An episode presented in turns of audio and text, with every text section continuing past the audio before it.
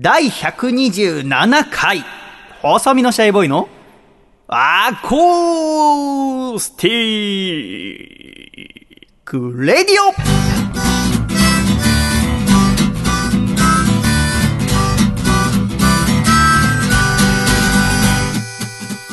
シャイ皆様ご無沙汰しております。細身のシャイボーイ佐藤孝義です。第127回細身のシャイボーイのアコースティックラジオ。この番組は東京都世田谷区三軒茶屋にあります私の自宅からお送りしてまいります。この番組のアシスタントはこの方です。どうもアシスタントの楓ですよろしくお願いします楓さんどうぞよろしくお願いいたしよろます。しくお願いしますそしてこの番組のアシスタントはこの方です。どうも アシスタンごめんなさいごめんなさい本当に間違えちゃった。構成作家はこの方です。構成作家の笠倉ですよろしくお願いしますよろしくお願いします。作家っていう職業上、はい。私のミスをそのままにしようとするのはどうなんですかね。まあ私が一番悪いんですけどね。何が、ね。はいや先生なんだろう みたいな。そうですね。ははい。なんか今日機嫌良さそうですね、笠倉さん。はいいつも通りですよ。なんかいいことありました？いいことははい何ですか？あまあでも仕事がね増えたりとか改変期ですから。そうなんだ、はい。ちょうど10月から始まる仕事、まあ増える減るっていうのは今頃決まそうでったりですかね。まあ8月末から今頃ぐらいまでにいろいろ動くことが多いですね、そっか。はアコラジが君は10月からやらないからマイナス1になるいいやいや総合ならないです。的に見ると 初めて聞きましたし。だとしたら。今週はあの東京都のラジオネーム僕パンさんが、えースタジオ見学でお越しになってるんですけど、はい。今笠倉がいなくなるって聞いた瞬間 えっそうだったっけ？聞き逃してたっけ？って顔してましたびっくりした。じゃないですかねえーさん今週よろしくお願いいた。しますお願いしますお願いしますさて楓さん、はい9月も中頃に近づいている今日この頃でございますが、まだまだ蒸し暑いそうですうねでも楓ちゃんの部屋にはクーラーがない、ないんですよ、えー全然平気意外とあの家にいる時間って夜が多いので、うん。窓開けて扇風機回して、うん。なんとかって感じですね。風通しはいいんですか？風通しはすごくいいんです何階ですか？10階なんですよマンションの。なので結構風が強いので何階建てのマンション？11階建ての10階ですね。マンションの名前は何ですか？ねえ。バレるバレる。10丸何ですか？あー私はもう暑くて暑くてねまだ困っちゃうんですけども僕番さんの今日の格好は 上がボーダーの T シャツそして下は七分丈のジーンズ色のパンツですね。って私はさっき言ったんですけどそしたら僕番さんからこれはアンクルパンツって言うんですよって。うんうん。アンクルパンツ。おー初めて聞いたと。かっこいい呼び方。ね。えこうい。う本当にファッションに対する知識が私と笠倉はなくてですそうねですよ。笠倉に至ってはね先週と全く同じ格好で来ましたからね。ねそうですね。ねはい、全く同じ白と黒のチェック、はい。うん。でも靴下は新品らしいですよ。あそうなんだ。ね。あよく見るとはい。靴下も白と黒のしましま。そう。そうシャツと合わせて。あしてますね。高度なおしゃれ。ついていけないすごよい見えないおしゃれ。バカにされてるなこれ。今週は最初駅に僕番さんと楓さんを迎えに行って、その後30分遅れで笠倉くんが来てくれましたけれども、最初僕番さんにねここ僕の家ですって言って座ってもらってで楓ちゃんにルイボスティー出していただいて、で私はちょっと作業して、でバタバタしててふとお席に座ってる時頭上を見上げたら私の部屋にはあの懸垂をする機械があるんですけどありますね懸垂をする機械の取っ手っていうんですか手を捕まる部分のところにうんうんパンツがぶら下がってましてですね。あっと思って。下着の方のパンツが。そう下着の下着の方のね。えーパンツがぶら下がってて。そうそう。バレてないかなと思ってそーっと取って見たって顔したら2人とも見たって顔してたんで あやっちゃったと思いましたけど。これちょっと理由がありましてですね。えー洗濯をしていって全部乾いたと思ったら、うん。1枚だけパンツがちょうどいいやバスタオルの隣にあったやつあ乾いてなくて、うでクーラーかけてますから懸垂器の上のところにちょっとかけておけば乾くだろうと思って。で皆さん来る前に取り込んでおこうと思ったのを忘れたわけでございます、はい。で2人ともねうん。なんだと思った？なんか飾ってんのかなって思って。赤い。言っちゃいけないかなトランクス。僕パンさんはなんか なんか意味が風鈴なんだ？風水。風水。風水だ。風水で机の横にパンツをぶら下げとくといいみたいなのかなって思ってた申し訳ないことをしたなと思いますが。でもやっぱねこうやって家庭に来ていただくとね。うん。家庭一人でも家庭っていうのかおー。全くそれは別かな単身者だから。笠倉なんかはね結婚して娘もいるから、立派な家庭でございますがはい。収録前にやっぱり1週間ねこの家庭で何があったかって話を笠倉に聞くんですけど、うん。やっぱりちょいと喧嘩したりとかしながら、まあそうですね。羨ましいですよでもねやっぱり。うん。私は一人だと喧嘩しようがないからね。時々自分で喧嘩することあるけどね。はい。お前は本当融通が利かないな。みたいなのを自分に言ったりしてへこんだりすることはあるんですけどね。ええ。楓ちゃんは？はいお父さんとお母さんは喧嘩しますか？喧嘩してるとこ見たことないですね。おおーもうずっとってこと？うん。ええ記憶してないだけなのかもしれないそですけど。んな嘘つかなくていい。私とね笠倉の両親は、えーダブル離婚してます。はい。ダブル離婚ですから。はい。いや我が家は平和に。楓さんとこはいつ離婚するんいやですか？しませんよ。離婚はしません。え？離婚ししまないの？せん。そんな家あんの？あります。ええ。大概離婚しないんです。ああ、うん。どうやったらそんな仲良くいられるの？いやわ私には分かんないですけど。週末とかさ、はい。お父様はさ、はい。お父様って週末お休み？そうですね。土日休みです。家族サービスとかするの、ああでもそうですね。家族でどこか出かけることが多いですね、あそうなんだ。うん。そういうことちゃんとやるんだ、うんうん。やっぱそのうちの父親なんかは結構土曜とかも出勤が多くて、うん。その後日曜はちょっと休みたいっていうのねもう気持ちわかるよね。わかりますよ。で。もやっぱ母さんとかね妹からするとそんなの知ったこっちゃないじゃないですか、でそれでフラストレーション溜まって、うんで後に妹が高校生とかになるとたまに父さんがじゃあどっか連れて行こうかみたいになっても私行きたくないってなってどんどん水が深まるは 恐ろしいですよはねそう思うとやっぱ家族はね娘が生まれましたから、はい忙しくなっても家族サービスはちゃんとやって、あ。そうですね。うんうんずっとねいい家庭を築いていかなきゃいけない今日この頃でございますはい。外出っていうと私は父親と野球を見に行くのがすごく楽しかったんですけども、うん。今ちょうどこの時セ・リーグが優勝決定するんじゃないかなんて話は笠倉は知ってますか？はい。笠倉楓さんは野球にほぼあ興味がありませんがこれを収録している9月9日の夜19時の時点ではどういう状況になってるか知ってますか？楓さん。そろそろ広島優勝すんじゃない？そろそろ広島優勝するんじゃないよ。もう1ヶ月前ぐらいから思ってたあの巨人が勝つか負けるかで、うん。いつ広島の優勝が決まるかがうん。なんか分かんないよみたいそなんなに目キョロキョロして説明してくれなくてもいいですけど。そうね今ちょうどマジック1っていう状況でうん。マジックっていうのもまた野球知らない人には面倒くさい制度かもしれませんけども、簡単に言うと1位のチームが勝つとそのマジックっていう数字が減っていくんですね。うん。で0になると優勝になるんですけどあちなみに2位のチームが負けてもマジックは減るんです。うんなので例えば今マジック5だよっていうチームがあって、その夜に1位のチームも勝つ、うん。で2位のチームが負けるとマジックは3になるんです。2個一気に減る。うん。そうなんですね。で今夜どういう状況かっていうと広島カープは現在マジック1なの。うん。で今夜広島カープは試合がないの。うん。で巨人は神宮球場でヤクルトスワローズと試合があるのでジャイアンツが2位だから、う2位のジャイアンツが負けてもマジックが1個減るからあ。今夜優勝するよって話なの。なるほど、うん。うん。そういうことだったんです、ね、ただ広島ファンからすると、うん。やっぱり試合に勝って優勝わーっていうのが嬉しいわけ。一番嬉しいのはそれ。自分たちが試合に勝ってマジックを減らす、うん2番目は球場でもう広島も試合やってんだけど、うん。例えばその試合を負けたけど例えば電光掲示板とかで他の球場でやってる巨人の試合を見て、うん。巨人が負けたで優勝っつってその球場でファンの前で胴上げするっていうのが2番目。ほ3番目一番最悪なのが今夜の状況。広島が試合ないのにうん。巨人が負けることによって何も共有できないって。うはんいろんな複雑な状況ですけどね、えーまあ、これ以上喋っても絶対盛り上がらないのでそろそろやめますけど 結構私は野球好きなんでね野球の話をラジオでするのは夢だったんですけどね、えーまだ1回もしっかりできてないのでね、えー次の10月からの作家は野球好きの人にしようと思うんい。いや、ですけど。だからね、聞いてないですよ。うん。この1週間なんか楽しいことありました？っていつも私は収録の前に笠倉と楓さんに聞くんですね、うん。やっぱ1週間あったらいろんなことがありますね。すね。笠倉はもう放送作家として頑張って仕事してて楓ちゃんは夏休み折り返してちょっと1週間経ったってところですから。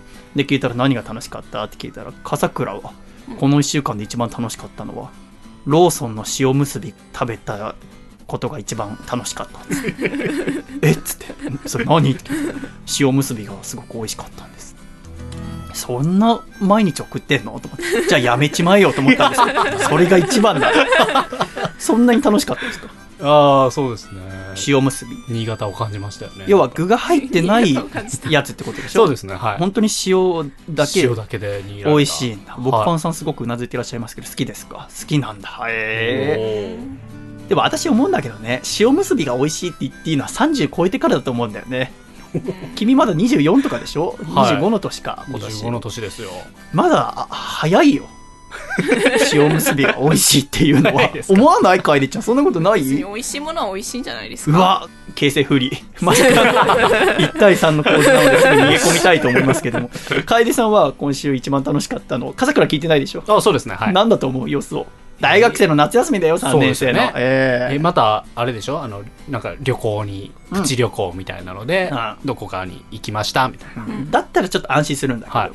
今週楓さんの一番楽しかったのは雨降ってる日に大宮駅で移動するときちょうどそのショッピングモールに入るまでに橋渡んなきゃいけないはい。でもすごい雨降ってる。やばいなと思って橋の手前駅の構内で待ってたら女性に話しかけられてそこまで傘入ってくって言われてあやい傘で橋渡ったっていう。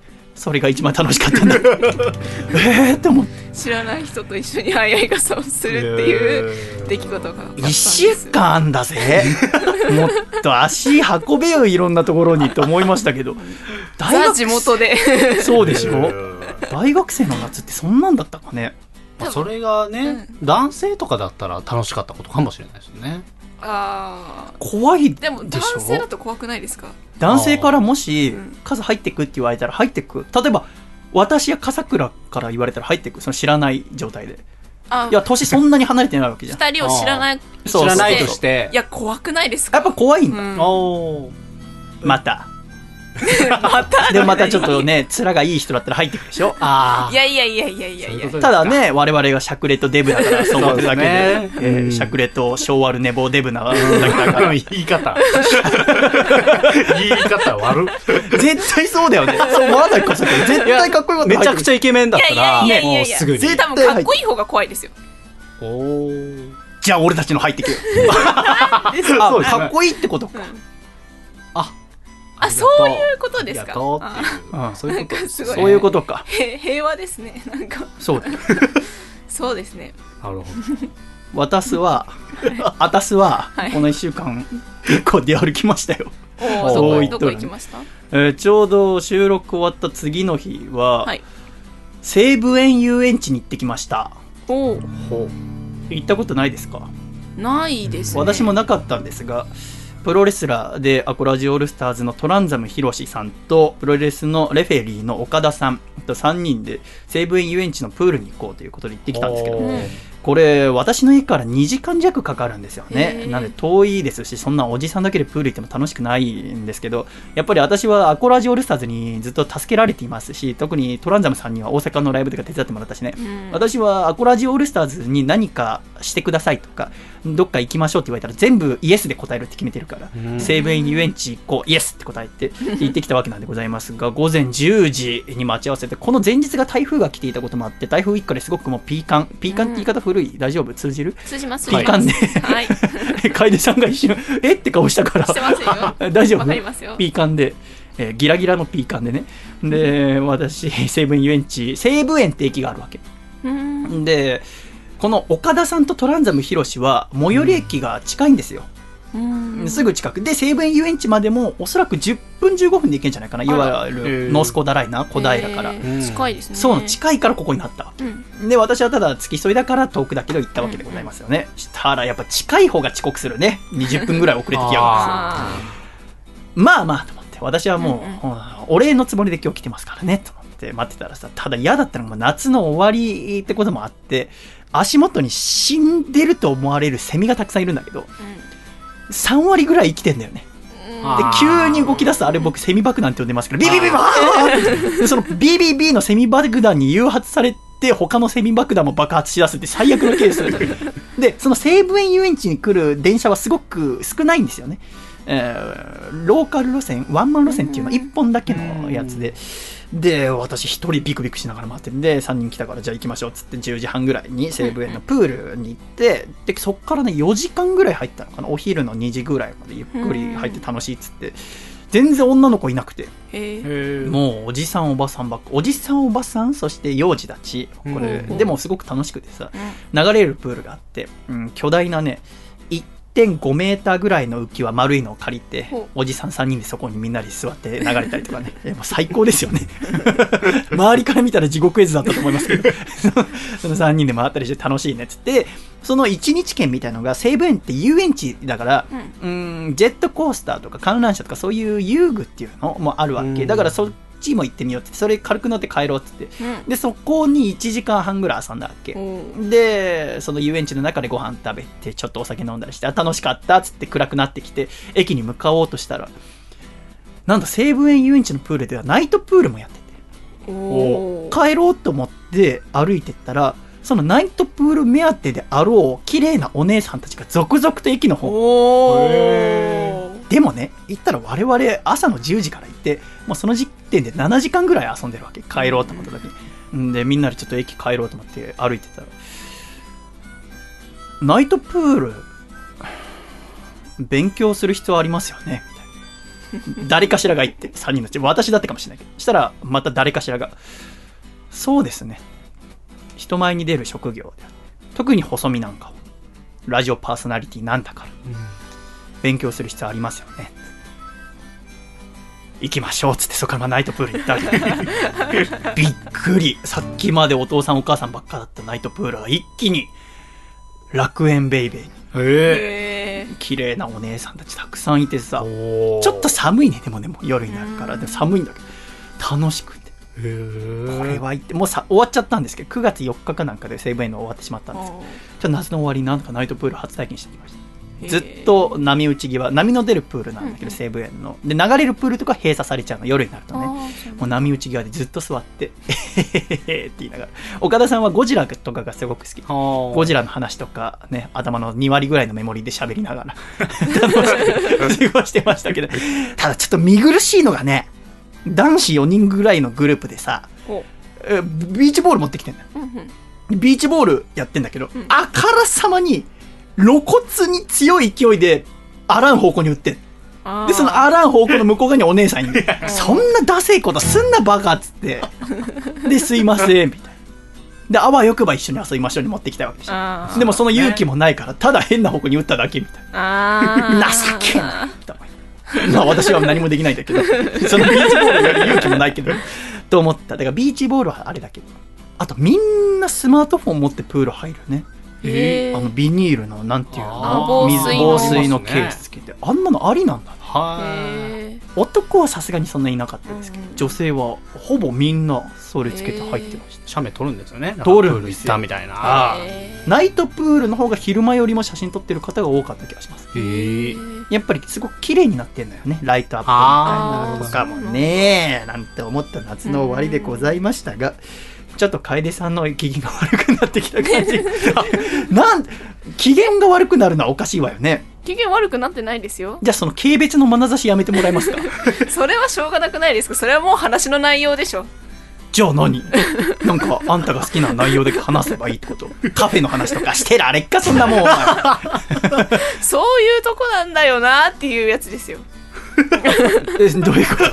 何？ですいません。で本当に分かんなかった。どういうやつですうん なるほど。あ私の悪いところ？まあ仲良くしましょう。仲良くしようか、うんあなんでてめえから手差し伸べられなきゃいけないの？シャイさんが差し伸べてくれないから。そうだね。じゃあお互いがね優しさを持ってねそうそう。えーやっていこうと思います、えー第127回細身のシャイボーイのアコースティックラジオほらたどたどしくなっちゃった。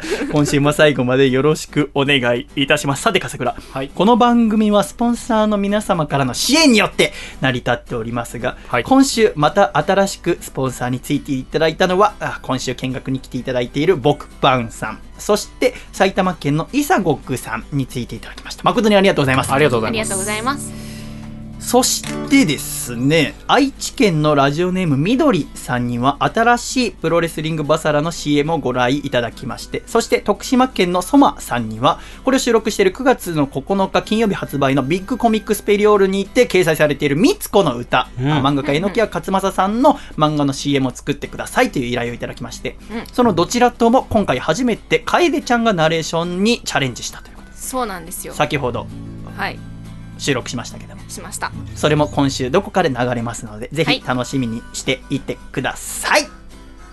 第127回細身のシャイボーイのアーコースティックレイディオこの番組は、大分県かこちゃん、静岡県エルモミーゴ、岐阜県緑、東京都エクストリームパーリー、徳島県ソマ、東京都ボクパン、埼玉県イサゴッグ、以上7名の提供でお送りして参ります。では、今週の1曲目お聴きください。ミスターパーフェクト福田博のテーマ、シャイダンスミュージックバージョンです。どうぞノー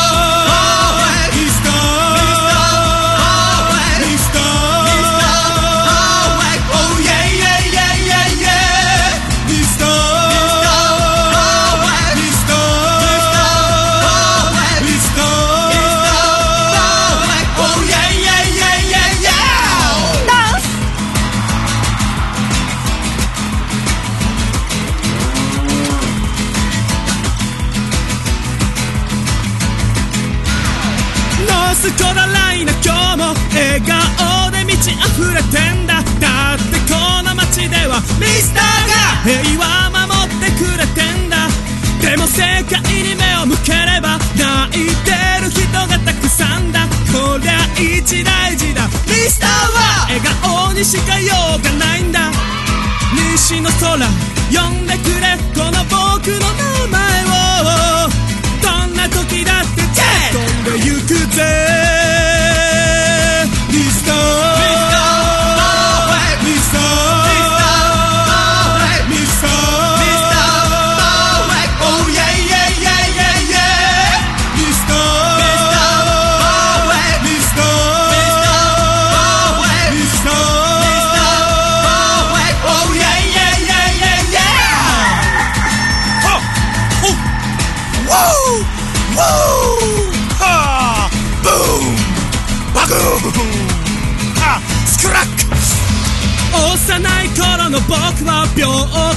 気がちでよく寝飛んだ驚かせたかな。ミスターは完璧なんかじゃなかった。だが世界は求めていた。ニューヒーローを探していた。だから立ち上がった。ミスターは涙を見過ごせなかった。有事の際は呼んでくれ。この僕の名前を。どんな時だって。飛んでゆくぜ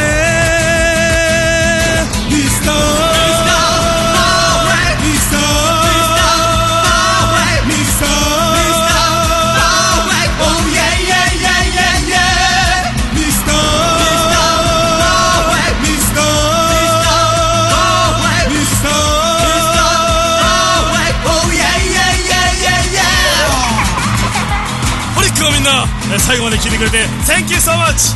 辛い時悲しい時強大な悪と戦わねばならない時はこの曲を聴いて勇気を出してくれ!右のミスターパンチ左のミスターパンチそしてとどめはパーフェクトブレックスでスリーカウントだ!あーこのミスターがどんな敵でも倒してやるぜ!ありがとう! Thank you so much! ドーンメッセー!ジありがとうございました。ミスターパーフェクト福田博士のテーマ、シャイダンスミュージックバージョンでした。では、ジングルお聴きください。ラジオネーム、黒縁メガネの紳士さんからいただいた、細身のシャイボーイがお父さんと仲直りするホウホウ。お父さん、iPhone7 が出るんだからさ、そろそろ、ショルダーフォンから機種変しようよ。せーの。細身のシャイボーイのアコースティックラジオ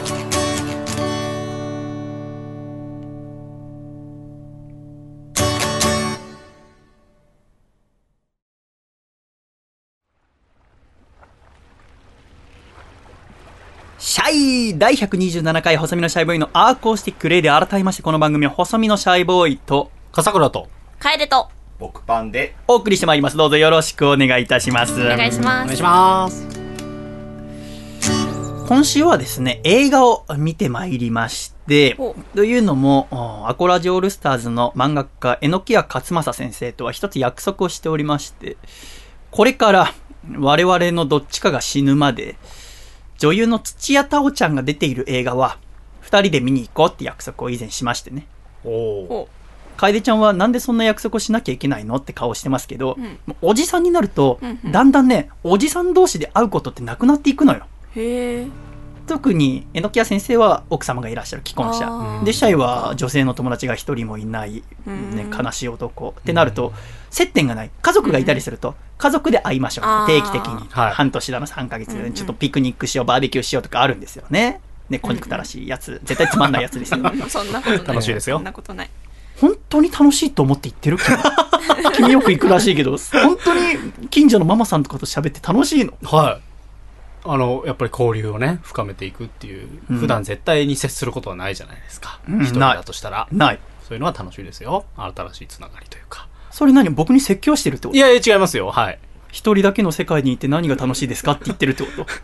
なんでシャイさん今日ひねくれが増してるんですか？それがね最近ひねくれてなくてさ、ちょっと自分らしさが失われてるなと思って。うん意図的にひねくれていこうと思ったら。なるほど。ちょっと超めんどくさいやつになっちゃった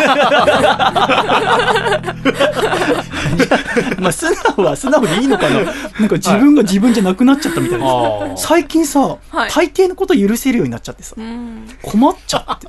いいいいことなんじゃないですか？思いますよ。はい。いいのかな、うん。おじいちゃんみたいになってきちゃってさ。困っちゃって無理やりやってんだけど、はい。その無理しなくていいですか？無理しなくていいあです。そうですか。じゃあ榎谷と映画見に行ってきまして、はい。今公開している「青空エール」っていううん。映画に土屋太鳳ちゃんが主演しているということで新宿に見に行ったんですけどもすごい映画だったね。もう出演者が全員が全員お互いにエールを送り合うって励ましまくる。へうんーこんなところに注目して見る映画じゃないのかもしれないけどもうエールを送り合いまくるんだよでみんなが挫折から立ち上がったりする私は映画見る前に予告編とか絶対見ないの、うん。気合で。ない方が楽しいから。うん。と思って榎谷先生も意図して見てなかったみたいだからラッキーと思って新宿の映画館向かっていく途中の大型スクリーンで予告編見ちゃうっていうね。参ったね。あれは避けようがないもんあるたまえみたいなところで。え怪我すんの？みたいなさ。予告編で出ちゃうとさえー？みたいな。うん。で映画本編始まってさ怪我したらねお互いで顔見合わせてほらねみたいな なんかもう青春なわけ。うんうん。それは予告編見た時点で分かっちゃったのね。だから、あ我々最初に見ようと思ってた時間の回がもういっぱいになってて見れなくて。で次が2時間後ぐらいとかだったのね、18時ぐらいの回を見たんだけどもだ2時間空いてからどうしようかっつってでも予告編見た限りこれはちょっとやばいぞって青春群像劇だぞと思ったから、うん。もうシラフじゃ見れないやと思ってファミレス駆け込んでワインをパカパカ飲んですね。お酒を飲まないと楓ちゃん覚えておいた方がいいよ。もう30近くなるとうん。お酒を飲まないと青春映画が見れなくなる。なるほど。うん。ガンガンお酒入れてで見に行ってんだけど、まあ内容については喋りませんけどとても素敵な映画で、うんで終わった後ねちょっとこれうかがわしいなと思ってるのは榎谷がちょっと半笑いで近くで泣いてる人とかいましたよとか言うんだよね。うん。でそれで私の顔をじっと見てるわけ。よあれ伺ってると思うんだよね。私はボロボロ泣いてるわけよ。ただ絶対こう涙を拭ったりこの泣いてんのも悲しいお話だからじゃなくて、なんで俺ヒゲ面のじじいと映画見なきゃいけないんだろうが。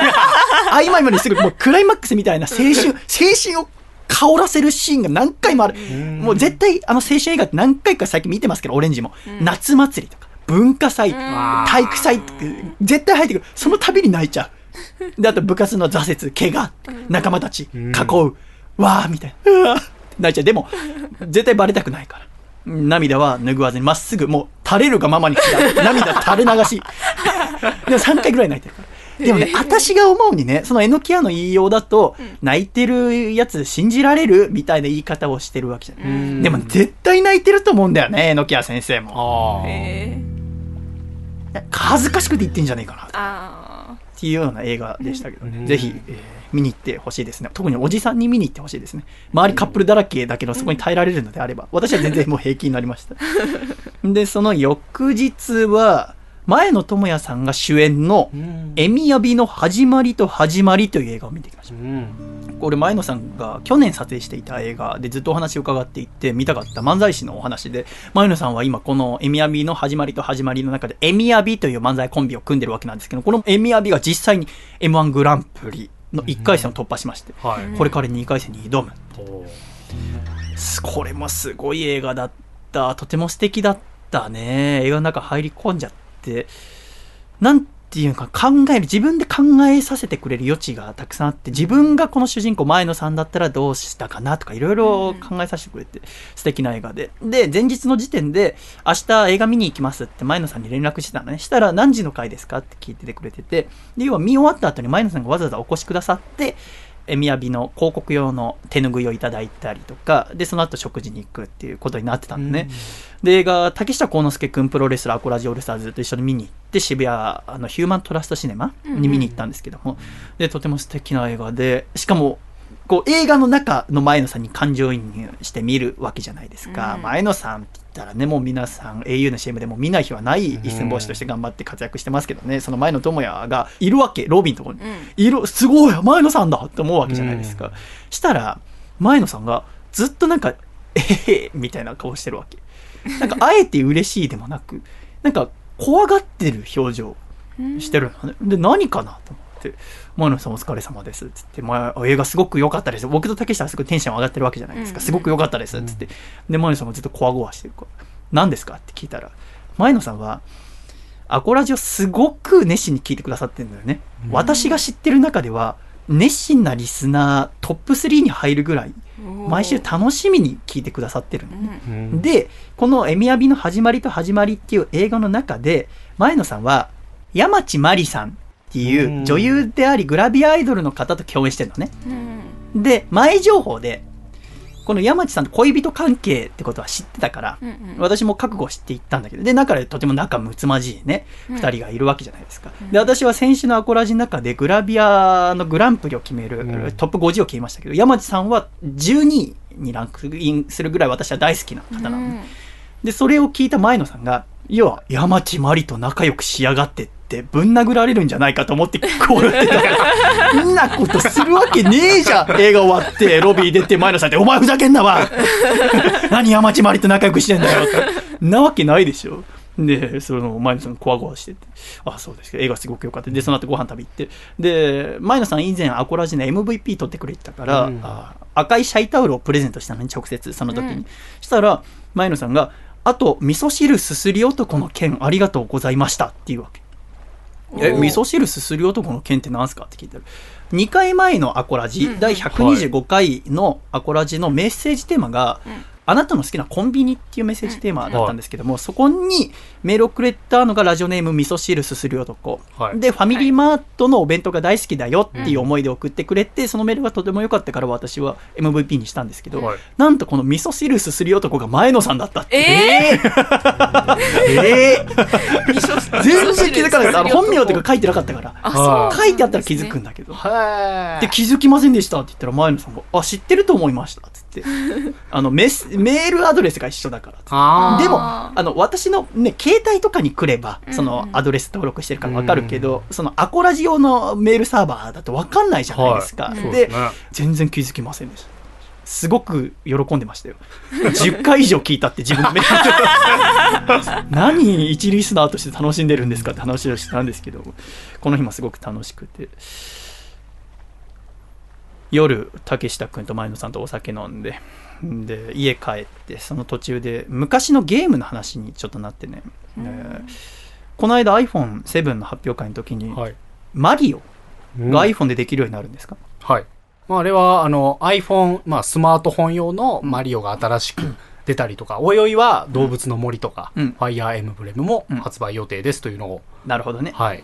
今まで、要はハード、固定機うんうんでしか、あーソフトを出してこなかった任天堂がう、ん。スマートフォンのアプリとかにも、うん、参入していきますよっていうお話とか、うん最近ゲーム業界は賑わってるみたいですけど、うん。逆に我々ゲーム一番何ありましたかみたいな話をしていて、私は、任天堂64が一番思い入れがあるんだよね。うん。任天堂64っていうのは私が小学1年生か2年生の時に発売になった。だからもう19年前とかかな、かなと思うんですけど、ね笠倉持ってましたか？持ってました。持ってました。はい楓ちゃんは？持ってません。やったこともないですか？ないですあ、ね。やったことないの？うんうん。ええ部室にないの？任天堂64。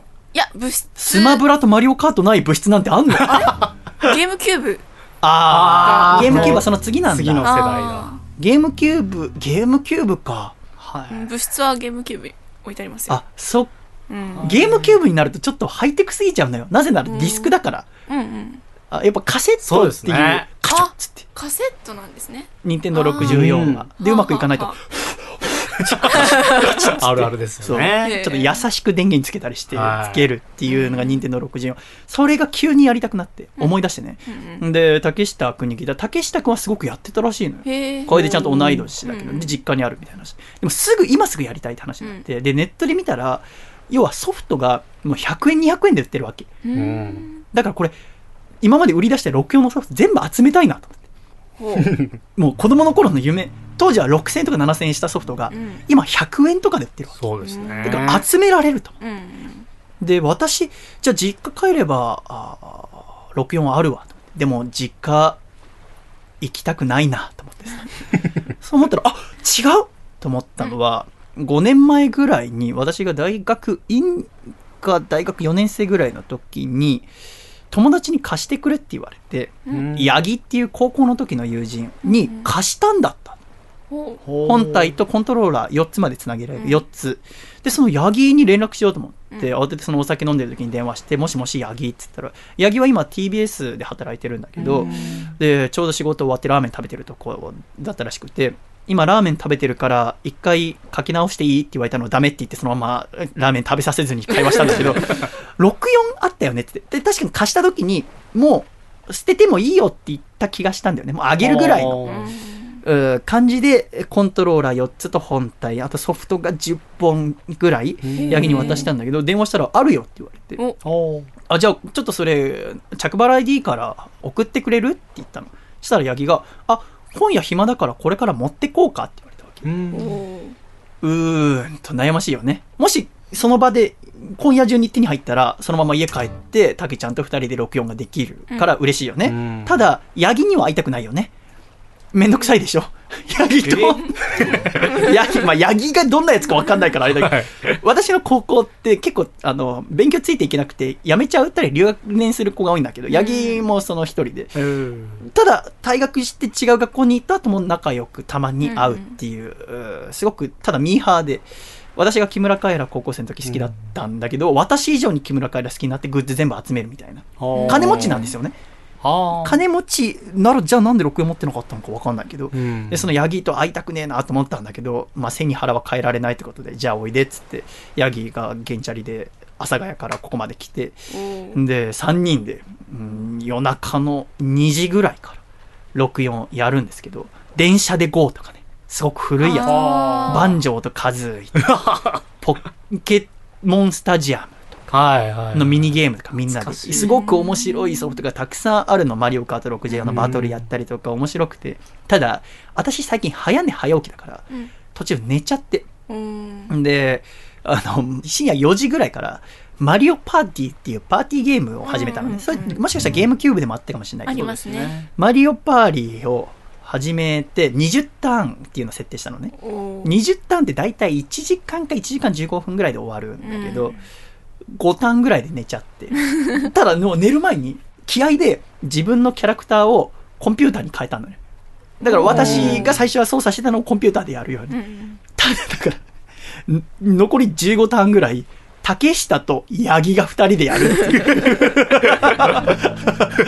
初対面のおっさんとスーパースターが、朝まで、6時ぐらいまでマリオパーティーやるっていうのはすごく良かったなって思ったゲームなんですけど、もう頑張ってね、なんとか全部のソフト集めよう。おお思った今週でございましたけども。その次の日私なんで最近早起きしてたかっていうといろいろ予定立ててまして、夏先月うん大阪でワンマンライブをやったんですね、でその時に私と室谷さんとトランザムヒロシで青春18切符で大阪まで行ったんですね行きは。で帰り新幹線だったんですけどで青春18切符って楓さん使ったことないから分かんないかもしれないんですが、うん。5枚一綴りなんですね。うん。なので3人で行ったら残り2回使えるほうほう。1人が2回使えるっていうわけなんです、うん。なのでこれ使っちゃおうと思ってもうすぐ使用期限終わるのが近づいてましたから、うん。あれ夏の間だったら夏の間しか使えないからあそうなんですね。夏買ったら夏。なので使っちゃおうと思ってあそうだと思ったのが笠倉には前喋ったことあるかもしれませんが私文通をしてまして。っはいていう話したことありましたっけ？ん？全くですか？知ってませんか？してないかもしれない私文通を学生時代に始めましてひょんなことから、友人のカップルが遠距離恋愛をしてて、うで文通してるの見てあいいなって言ったら、うん。その相手の女の子の友達で年上なんだけど文通をしたいって言ってる人がいるみたいな話になって、うんうんじゃあやってみりゃいいじゃんって話になったのね、うで、えー宮城の方なんだけど、うんうん。で月に1回ぐらいずつ手紙の交換をずっとしてたんだけど。うん半年前ぐらいの時に1回ぜひ遊び来てくださいっていう手紙が来てて、うん。うんで、行く機会がなかったんだけど、あ、じゃあちょうどこの機会に2回分の青春18切符を使って行けばいいやと。うん。で、えーそのゲームやった翌日に行ってきたんですよね。うん。で、行って、1日目は普通に一人で観光して、もうほぼ移動だけで終わっちゃう。で、翌日朝、あ駅前であの待ち合わせして、で、こんにちはって初めてお会いする方だから、すごく綺麗な方で、私より2つ上の Y さんって方なんだけども、ただ、残念だったのはメガネをしてたんですよね。は私は、あの、メガネしてる女性が、はいどんだけ綺麗な人でもグッと来ないっていうのがありますから。あんなに好きな河村ゆきえさんのグラビアですら、メガネをしてると私は飛ばしてしまうんですけど、うん。だメガネしてるのだけ残念だなと思いながら。で、車でいろんなとこ連れて行ってんだ。で、私温泉が好きだみたいな話も数年前に手紙で書いたこともあって、いろいろ足湯だったりとか、温泉とか一緒に連れてってもらって、うん。で、ちょっと混浴かなと期待したけど、まあ別だったりしてね。で、一緒にいろんなところうん。行ったりして、楽しくてね、食事したりとか、で、私はお酒飲んだりとかして、で、帰る時間になって、うん駅まで送ってもらって、しかもわざわざ駅の構内まで来てくださって、要はあの入場券買ってくれてね、へー。で、ただ最後の方なんかちょっと口数少なくなってって、でうん。私はすごく楽しかったんだけど、うんうん。で、えー最後に佐藤君に、あーどうしても伝えなきゃいけないことがありますってゆりさん、あ、Y さんが言ってて、で、さすがに鈍感な俺でも気づいたんだよね。あ、これ告白されんなと思って。おおああ、と思って。それか、なんか、文知もうちょっと近くになりましょうみたいなこと言われんだなと思って、うんなんですかって聞いたら、今度結婚することになったので、文通は今回で終わりにさせていただきたいと思いますっていう。ああ、そうだったんだ。なんか変な雰囲気あったなと思いながら朝から。でも初めて会うし、うんあれかなと思ったのが、あ、それを伝えようとずっとしてたんだ。へあで、もちろんおめでたいから、うんおめでとうございますって言って、で、じゃあ、あの、お互いあと1通ずつ書きましょうか、つって。あの、書いてからねうんう。んで、これで終わりにしましょうって言って、今までありがとうございました、つって。いつもなんか写真撮ったの入れたりしてたんだけど、相手すごく一眼が好きで、で、学校の先生やってんだけど、うんあそうですか、みたいな。で、私は電車乗って、で、帰ってきたんですけどね。なんだかね、こんなことあんだなと思って、はあ夏はこういう思い出、うん、本当に、えーあったらいいなと思った話でした。一曲お聴きください、細身のシャイボーイで。夏の妖精。だから行かないでそばにいて夏の妖精二人夏の日々を止めないで季節は移り変わるものと知っててもどうかもう少しこのままで夏がこんなに楽しいなんて君と会うまで知らなくて駆け抜ける熱い青空の下で恋をする。川の流れに足を浸して君の横顔を見つめれば愛しくて続け夏の日をそう祈っていた。だから行かないでそばにいて夏の妖精二人で過ごす夏の日々を止めないで季節は移り変わるものとしててもどうかもう少しこのままで。夏がこんなに短いなんて君と会うまで知らなくて夕暮れ時夏の終わり風の中感じてた。また明日ねで別れる日々がもう長くは続かないと。気づいても若い二人には何もできなくて。だけど秋になっても冬になれど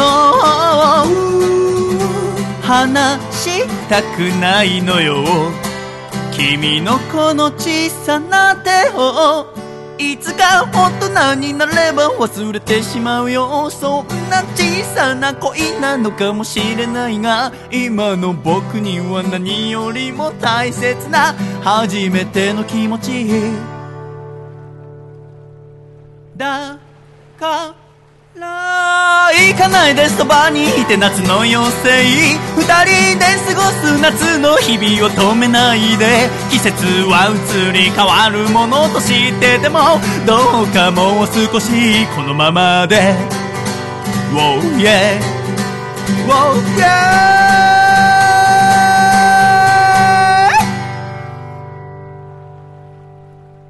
ありがとうございました。細身のシャイボで夏の妖精でした。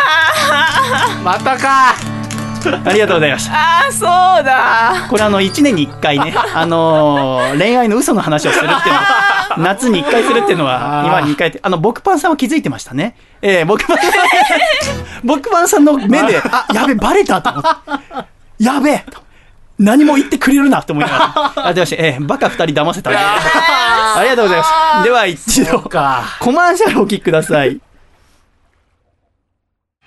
食欲の秋芸術の秋そしてプロレスの秋。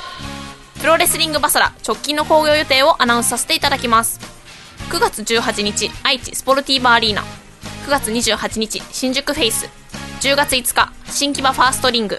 10月16日大阪アゼリア大賞ホール。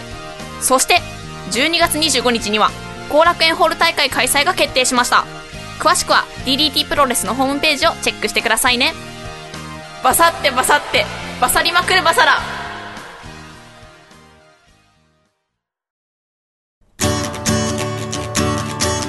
愛知県。ラジオネーム。内藤隼人さんからいただいた。細身のシャイボーイがお父さんと仲直りするホウホウ。お父さん。サンマを焼くのはいいけどここトイレだよ。せーの細身のシャイボーイのアコースティックラジオ。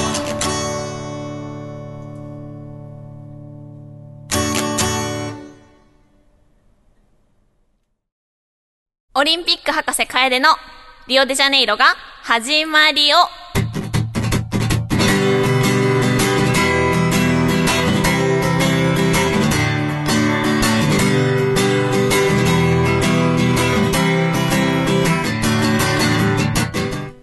さてさて楓さん、はい。リオデジャネイロが始まりようでございます。はい。パラリンピックがスタートいたしました。うんしました。あのさ、はい。私の作り話に腹立てんのを引きずるのやめてくれる？だってなんかなんかあんなあるわけないみたいな。気づくでしょ普通みたいな。いや本当バカだなみたいなこと言われて。はい。何？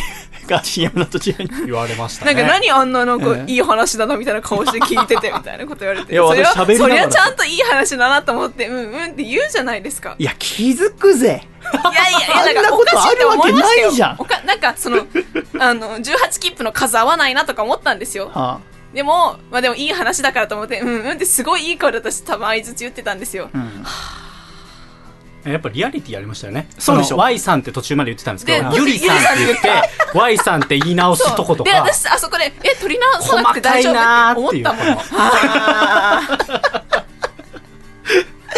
ちょっとね、私、あのーやっぱ1年に1回だけは嘘つくって決めてますから、ね、これ楽しみ。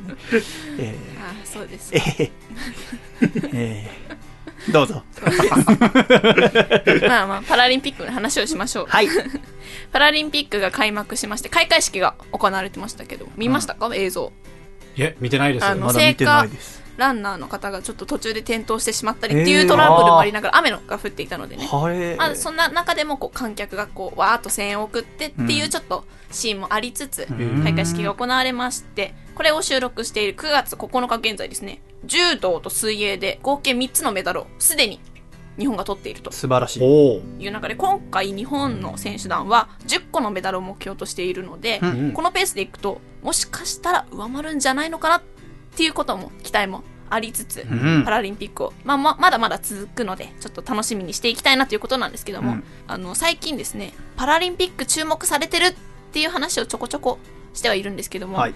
なんでこんな注目されているのかなっていうのにちょっとふと思いまして、うん。こう電車の中の広告とか、うん。あと私はここに来るときに田園都市線を使うんですけども、はい。田園都市線渋谷駅で乗り換えるときにちょっと地下を通るんですけどもその地下の通路にも NHK のパラリンピックの広告がすごく大きいポスターみたいなのが貼ってあったりして、でもなんかこういう流れって最近だよなと思って、まあ、ロンドンオリンピックぐらいなのかなと、うん。まあ特に今年なんかすごく盛り上がってるなっていう気持ちでいたんですけどもそのなんか気持ちじゃなくて裏付けを知りたいなと思いまして、うん。ちょっと自分なりに調べたり考えたりしましたんですけども、2つ要素を今回取り上げたいなと思います。おー1つはドーピング。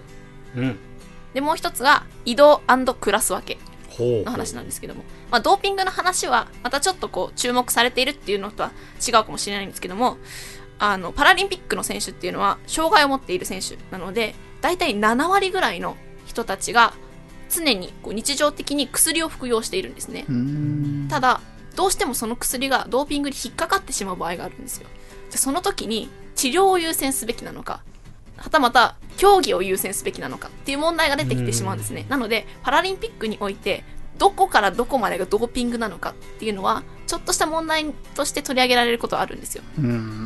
ただどうしても容認してしまうともちろん容認しておいた方が選手にとっては負担が軽くなるんですよ。うん。ずずっと使っている薬をいつも使うことができるのでただそうしてしまうとやっぱり競技としての公平性が失われてしまうんですよね、薬の中にこう筋力を高める成分が入っていたりとかまた普段は使っていないけどもドーピングのちょっと審査緩いからそういう薬を使ってしまえっていう選手選手も出てくるかもしれないと。うん。いうことなのでそこは割と厳格にオリンピックとほぼ同じ規制であの成分とかを制限されていてでもちろん選手にとって負担になってしまう場合もあるんですけども、まあ、代わりの薬を使ってくださいとか、まあ、ちゃんと申請を出してくださいっていう事前のいろいろ手続きなんかもあったりして、まあ、競技としてしっかりと成立させるためにはまあ必要な規制なのかなっていう印象がありまして、まあ、実はそんなしっかりした決まりがあるんだよっていう中でですね移動とクラス分けについてちょっと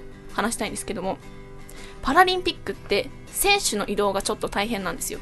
というのもやっぱり人の助けを必要とする選手もいるんですよね。こう抱えてもらったりとか、うんあとはまあ荷物も多いでしょうし、うんっていう中であのこれまで昔のパラリンピックとかまたこう障害者競技の国際大会なんかでは事前のクラス分け要はあなたはどの程度の障害なのでこの競技のこの日程に参加してくださいっていうのが事前に行われていなかったんですね。なので全部の選手がまとまって1週間前とかに現地入りをするんですよ。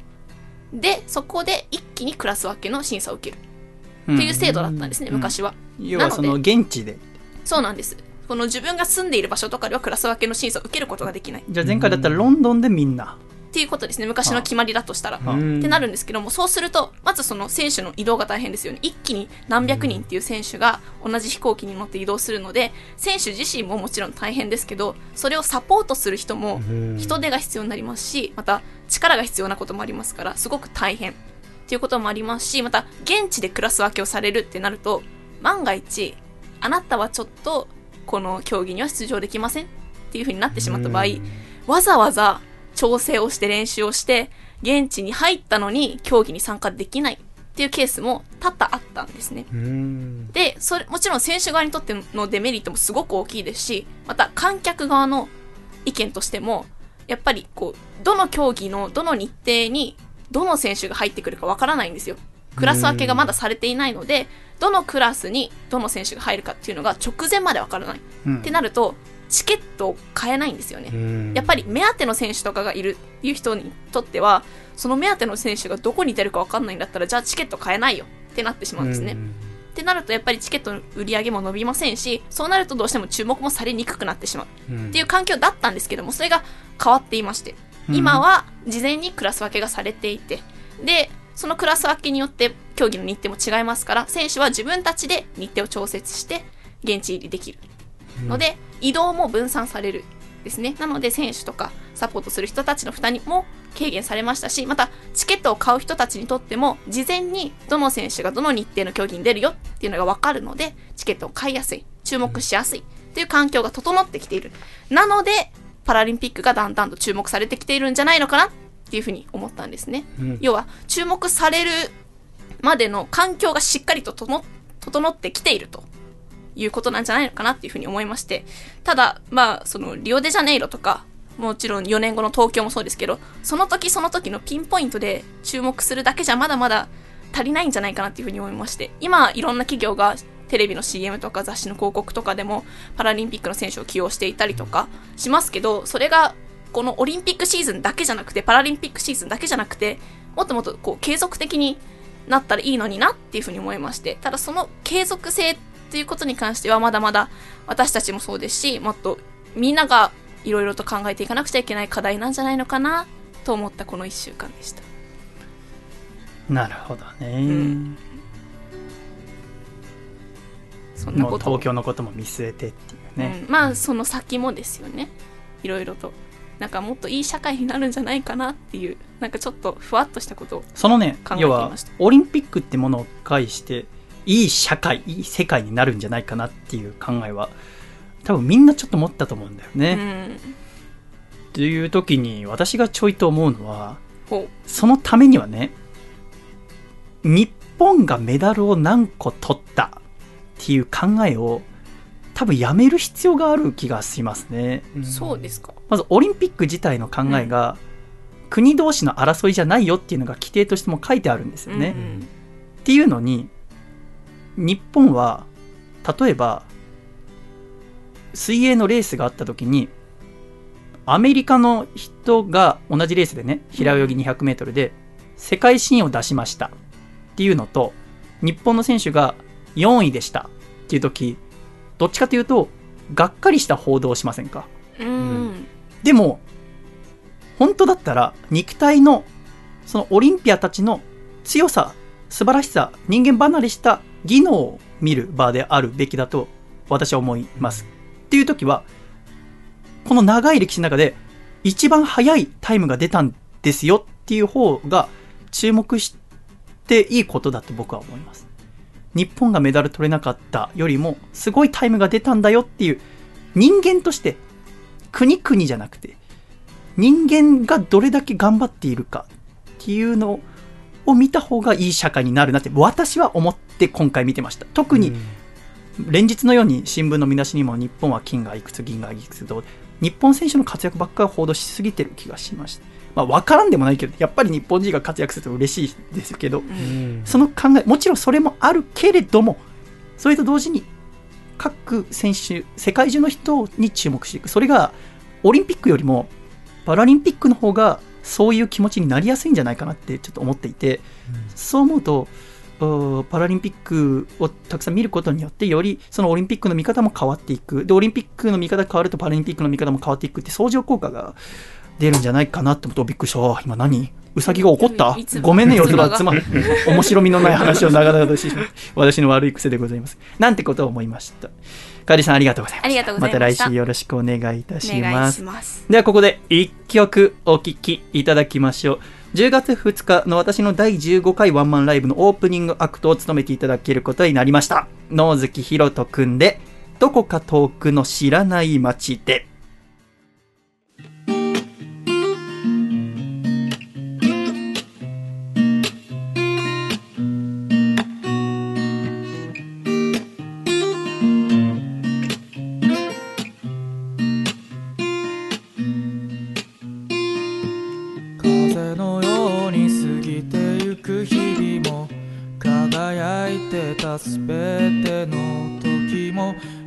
そこにあったくらいすぐ alright 思い出せるのさ。巡る季節の忙しさも君の下手くそな優しさも思い出す必要がないくらい alright 胸に刻まれてる。悲しみが夜を貫いて俺の横にそっと立ってるよ。どこか遠くの知らない街であなたが元気でやってることを僕は知っている。から僕は無敵さ。いつの日もそいつまでもあどけなかった君を思い出して空を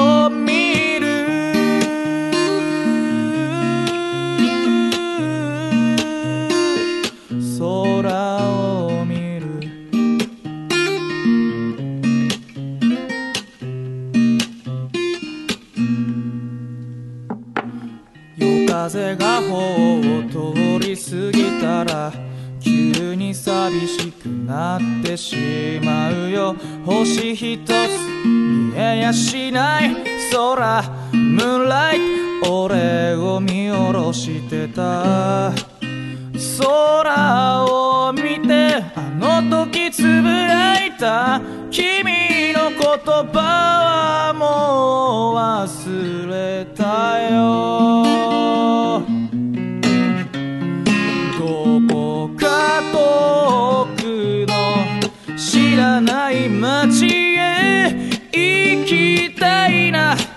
誰も知らない。どこへ行ってみたいんだ。そして息をするのも。忘れるくらいにそいつまでも。叶わなかった夢を追いかけて走る走る。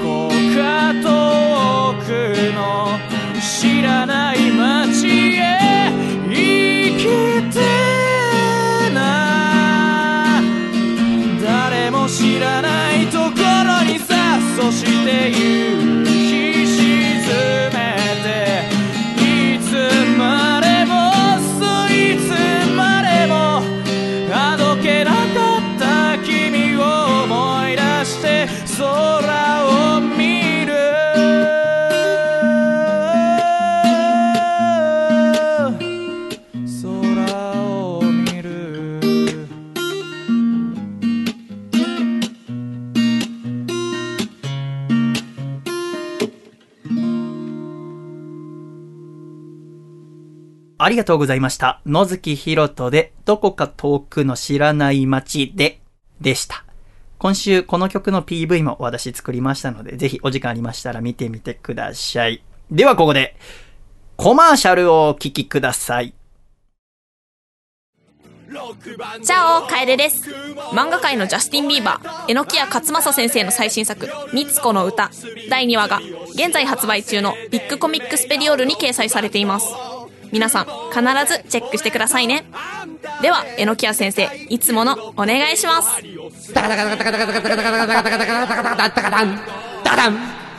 々ロック全6巻も読んでね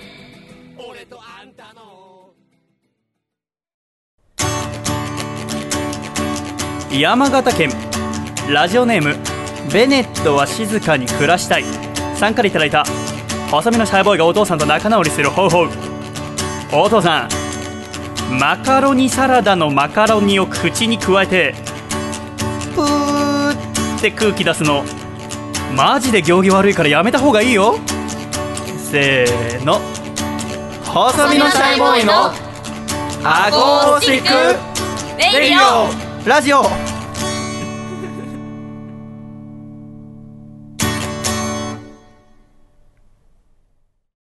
無理無理無理。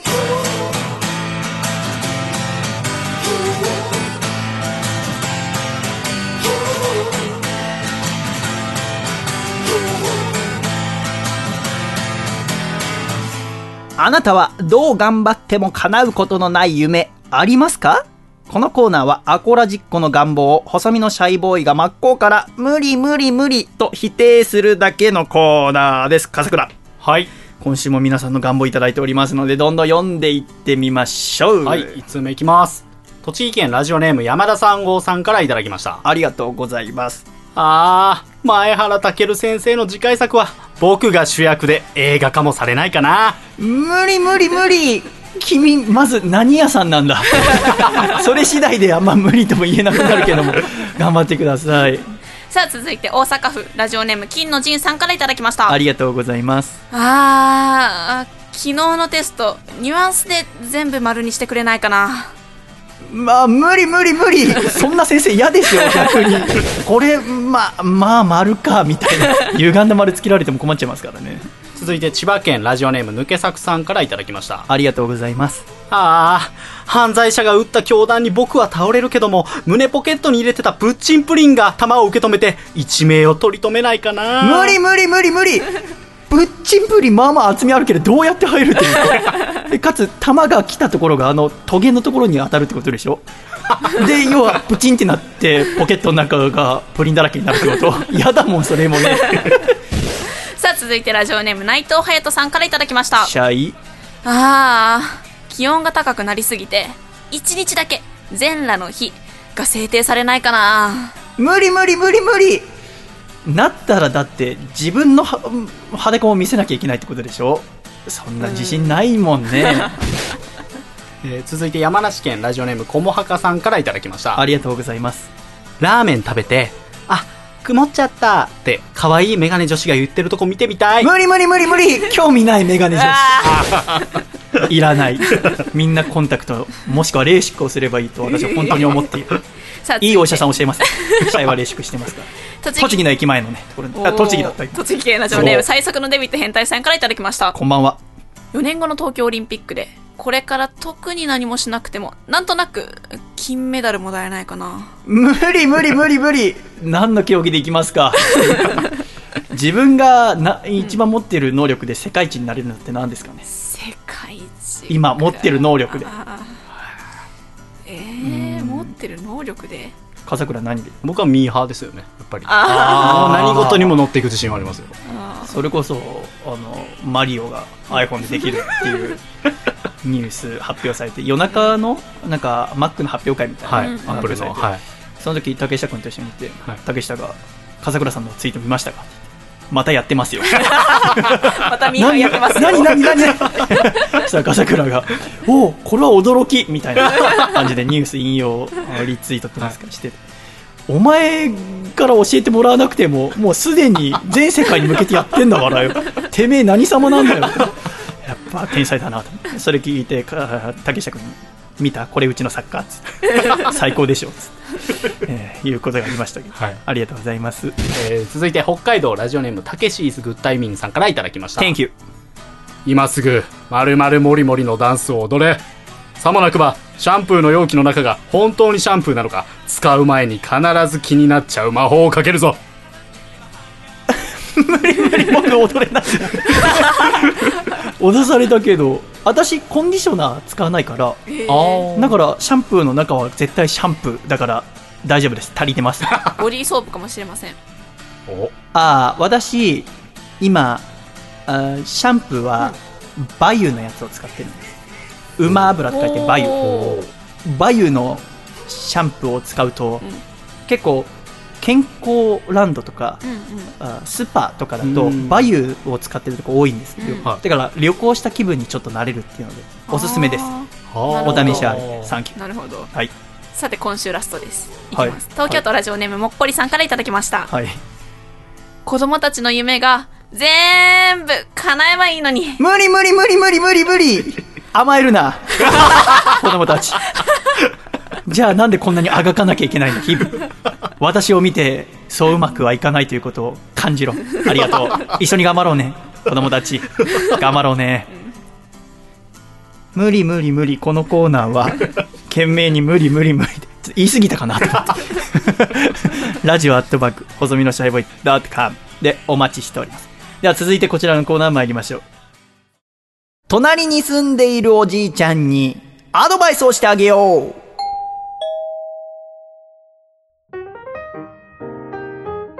細身のシャイボーイの自宅の隣にはおじいちゃんが住んでいます。いつも自宅を開けっぱなしにしたまま寝ているおじいちゃんにより良い生活を送ってもらえるようアドバイスをしてあげる優しいコーナーです。笠倉。はいさて今週もおじいちゃんにアドバイスをしていきましょう。笠倉最近なんか生活の役立つ知恵とかありますか？役立つ知恵ですね、あの納豆を食べた後に、その箸を味噌汁に突っ込むとすぐすべすべになるっていうのをあのどっかで見てめっちゃ使ってます。それはへえ。ネバネバしないんですよお箸が。嘘だ。本当ですよ。ネバネバしてるのはもう入れたくないでしょ。うん。いやでもそのネバネバしたので例えばこう漬物とかを取るのは嫌じゃないですか。その前に一回こう味噌汁を食べることによって、ツルッツルになるんですよ本当に。味噌の効果でおじいちゃん試してみてください、はい。いや、俺全然信じらん。の。えー信じられる？いや信じられますけどやりたくはないなって思う。でもさ、普段どうしたっけなと思って。ネバネバしたままネバネバしたでもそのままだ。ままご飯食べちゃえばなんかリセットされる感じしません？いや味噌汁の、うん。あのリセット具合を味わってほしいですね。ああ皆そうでさんにちょっと、すか。へえ。はい、すごいですよ本当に。ほこんなにサラサラになるのかっていううやってみます。それは、なんか、あ全部の味噌汁。それはお湯に入れたからってことなの？それとも味噌の成分なのかな？味噌です。味噌です。味噌なの？はい。お湯じゃダメです。ええ。味噌じゃないとうんツルツルにはならない。じゃあお茶とかじゃダメなんだ。お茶もダメですね。多分ね。へえ。味噌汁。味。噌のあの独特の成分がええ。おそらく。発酵同士。あ多分あ多分そうかもしれないですねあの発酵したもの同士だ発から酵した大豆同士でじゃあおめえチーズの中に突っ込んでもネバネバ取れんのかいそれは分かんないですけどザッつって。逆にチーズついちゃいそうでやだわ。確かに では、こちら1通目、山梨県、ラジオネーム、こもはかさんからいただきました。おじいちゃん、少しずつ秋の気配がしてきたね。秋は美味しいものがいっぱいあって楽しみですよね。松茸は、匂いはいいですけど、味はそんなに良くないので、おじいちゃんが松茸をもらったら、僕のしめじと交換してあげますよ。アドバイス。悪いな優しくないぞ松茸って食べたことありますか楓さん？なんかたまーに秋になると食卓に出てきますね。食卓に出てきますか、うん。なんか旅館とか行って出てくるの分かります？けど確かに旅館でも。食卓に出てきます？炊き込みご飯とかですけど。うん。なんかたまーにちらっと秋だからって言って出てきたりしますね。うん。私は別に貧乏だからとかじゃなくてうん松茸よりも椎茸の方が全然好きなんですね。ああ確かにそれわかります。でもそれを言うとなんか負け惜しみみたいに聞こえるのは何でですかね。うんうんうんなんででしょうね。あのー三茶の駅前の磯源っていう飲み屋があってそこには椎茸の天ぷらがあるんですね、それがとても美味しいんですよへね、うん。だから私は椎茸の方が好きですって言って。中がこうねうん。半生っていうんですか？あああの感じがすごく好きなんですけど、でもやっぱ松茸の方が上ですか？ーうんまあ高いですからね。味美味しいと思いますか？いや味はそんなに良くないとうん細かさは言ってますけど。うんまあなんか秋だなーってぐらいですね。ぱそんな味味はただやっぱり松茸っていう名前に持ってかれますよね。そううん。完全にそうですね。完全にそうですよね、あと美味しくないって言えない状況もありますよね。まあ、美味しくなくはないですけど、普通って言えないですよね。全然ねそうですね。舞茸とかの方が僕焼肉とかじゃ好きですけど。ううん。んかといって、うん。なんだ？旅館かなんか行って松茸が焼いた焼き松うんうん。茸みたいに出てきて一口で食べたら母親怒るでしょ、匂い楽しむみたいな。あああそうですね。あそっか。23回うん。噛みなさいみたいな。ええと思って。それもあってちょっと松茸に硬くなってる私がありますけど続きましてこちら。ラジオネーム黒縁メガネの紳士さんからいただきました。おじいちゃんいる？いないの？もしもしおじいちゃんいますか？いないね？パリン。今のうちにしめしめ。あおじいちゃんいたの？返事してよ。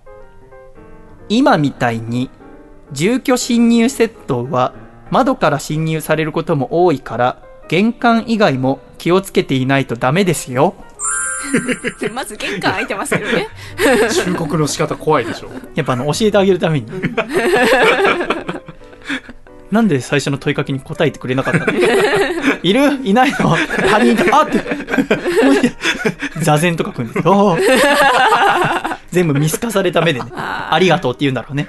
忠告ありがとう。あ全部見透かされてる。えー 隣のおじいちゃんにアドバイスをしてあげよう。このコーナー懸命におじいちゃんと書いてぜひアドバイスたくさんいただければと思います。さて立て続けにこのコーナー参りましょう。あれこぼしちゃいました。あれこぼしちゃいました。略してあれこぼのコーナー。笠倉。このコーナーはアコラジッコの皆さんが何かしらこぼした時にぜひこのアコラジに報告していただこうというコーナーでございます。そうですね。うん。いつ そうだ思い出した。笠倉があれこぼマイスターなんですよね。そうです。久しぶりだったので、はい。どうして急に声作ったんだろう。1通目こちら大阪府ラジオネーム金の仁さんにいただきました。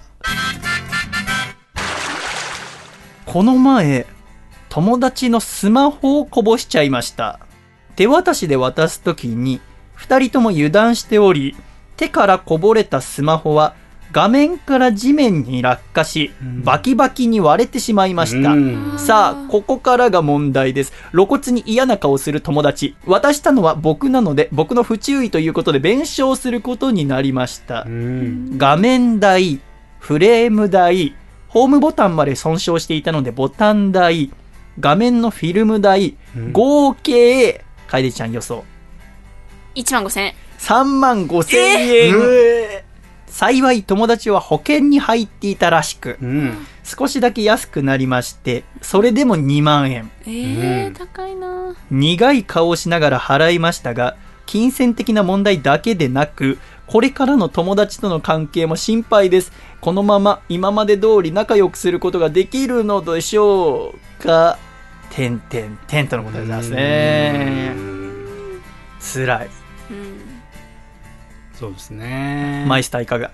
非常にいいこぼしですよねあ、そうですかうん。まずあの、スマホを落とすことこぼすっていうんです。そうですね手からこぼれ落ちるはいあ、そうですか。はやっぱり手のひらの範疇なのでその黒目でいっぱいの目やめてもらえますか？怖いんで。僕の目に怖いやついると思うの嫌なんで。ええ。非常にいいですよやっぱり。あそうですか。僕はあのやっぱりお便り聞いてる時に、ええ。画面までは割れないだろうなと踏んでたんですよね。ああ、なるほど。なんか縁とかぐらいだけじゃないあそうですそうです、ええ。傷がいったんですみたいな生ぬるいこぼしかと思ったんですけはど画面が割れてましたね。非常にいいですよ、まあ、生ぬるいこぼしの方が本人にしちゃ助かるんですけどね。そうなんですけどね。そうなんですよね。やっぱり取り返しのつかないっていうのがやっぱりインパクトのあるこぼしだと思ってるので、うん。はい。これは非常に高評価ですでは笠倉先生このアレコボ何アレコボでしょうか？10あれこぼあ10アレコボ。そんなにグッときましたか？来ましたね。あの今までで一番のまあそう。被害と言いますか。私はなんかグッときちゃって全然ダメだったね。ああー。辛くなっちゃって。ーうんそうですね。これ気まずい。2万？僕これ思い出したねえ小学5年生ぐらいの時私眼鏡してて、うん。うん、腹筋で競争してたんだよねクラスの休み時間。よくわかんないけど。要はあの2人1組になって、クラスの休み時間昼休みかなんかに5人ぐらいで並んで1人が足を押さえてっていうなんか10人でやっててで12ってやって。で私が優勝しそうだった30秒間で何回できる、うんうんその時横にいた種田くんがほ私を止めたんだよ。ううん。要はうん。待ってみたい。な要はお前ゴールするなみたいな。感じで止めた時の反動でメガネが折れてでこのメガネどうするみたいな。あ複雑な感じになって。ーうんうん。で親同士の話し合いみたいな。あでもその種田くんは今アコラジ聞いてくれてるんですよ。そうだ今思い出した。えこの間ワンマンライブお越しくださってうん。ほうほはい思い出した。うそんなことあったわ、へー。今多分タネちゃんもあったって言ってると思う。多分タネちゃんだったと思うんだけどね。複雑でございます。10アレコボおめでとうございます。おめでとうございます。さて今週最後のアレコボこちら高知県ラジオネーム果汁108%さんからいただいたアレコボこちらです先日のことですがお昼ご飯に食べようと冷凍チャーハンをレンジで温めお茶やスプーンなどを用意していざ食べようとした時のことです。お皿が熱かったので下にタオルを敷いて持っていたのですがそれがうまくつかめていなかったためかつるっと滑ったお皿はひっくり返り床に敷いている絨毯の上に全てこぼしてしまいました。あただあまりにも突然のことだったので焦っていたのか急いでお皿を返してその中に散らばったチャーハンを戻し何もなかったかのように食べてしまいました。お腹を壊さないか少し心配していましたが今のところ問題はないので多分大丈夫だと思います。そんなあっという間の出来事でした。これまああるんですよね。うん。冷凍チャーハンあるあるではありますけど。そうですね戻して食べるはないな。これマスターどうです？ーそうですね。いや僕も同じ経験があるんですけどあの皿ごと落ちて、うん。あのうつ伏せになった皿を、うまいことさっと返すと、うん。ある程度チャーハンが何事もなかったような感じを出してくるんですよね。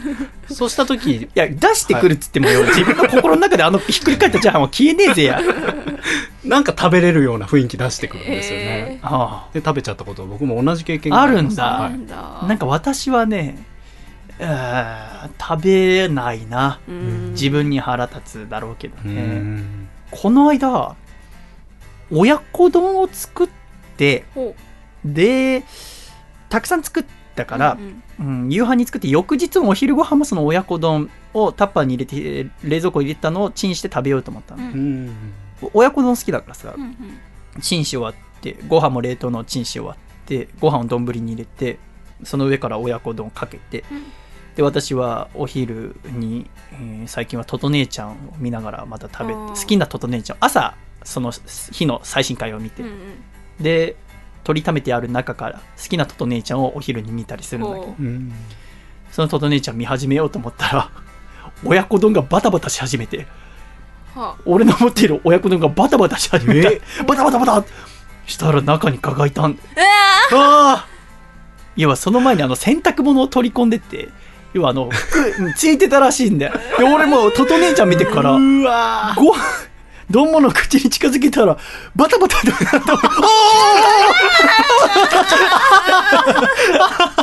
びっくりえー、ああえー、ゾッとする。ガがもう灼熱の親子丼でダメに死んじゃったんだけどさうわうわやだああれ気持ち悪かったこれなーれこもこぼしてねえ。親子じゃなくなってますもんね。もうね。ああ親子じゃなくなってますからね。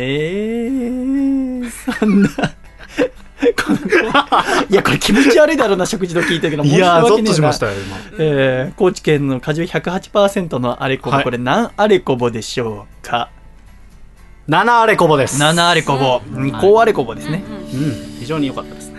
ということです、ね、今週は2通、えーラジオネーム大阪府の金のじいさんが10アレコボそして高知県の果汁108%さんが7アレコボでございました。おめでとうございます。おめでとうございます。あれ、こぼしちゃいました。のコーナー。このコーナーは、あなたが何かこぼしましたら、ぜひ懸命にあれこぼと書いて、ラジオ、アットマーク、細身のシャイバー .com まで送ってきてください。皆様からのお便り、お待ちしております。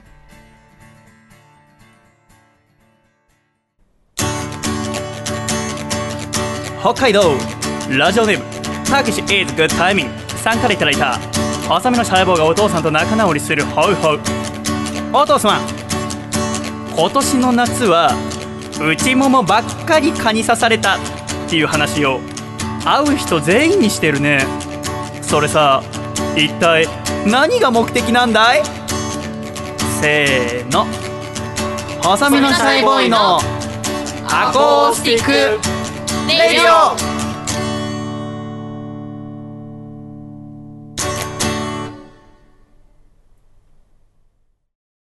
つれづれなるままにアコラジライフ。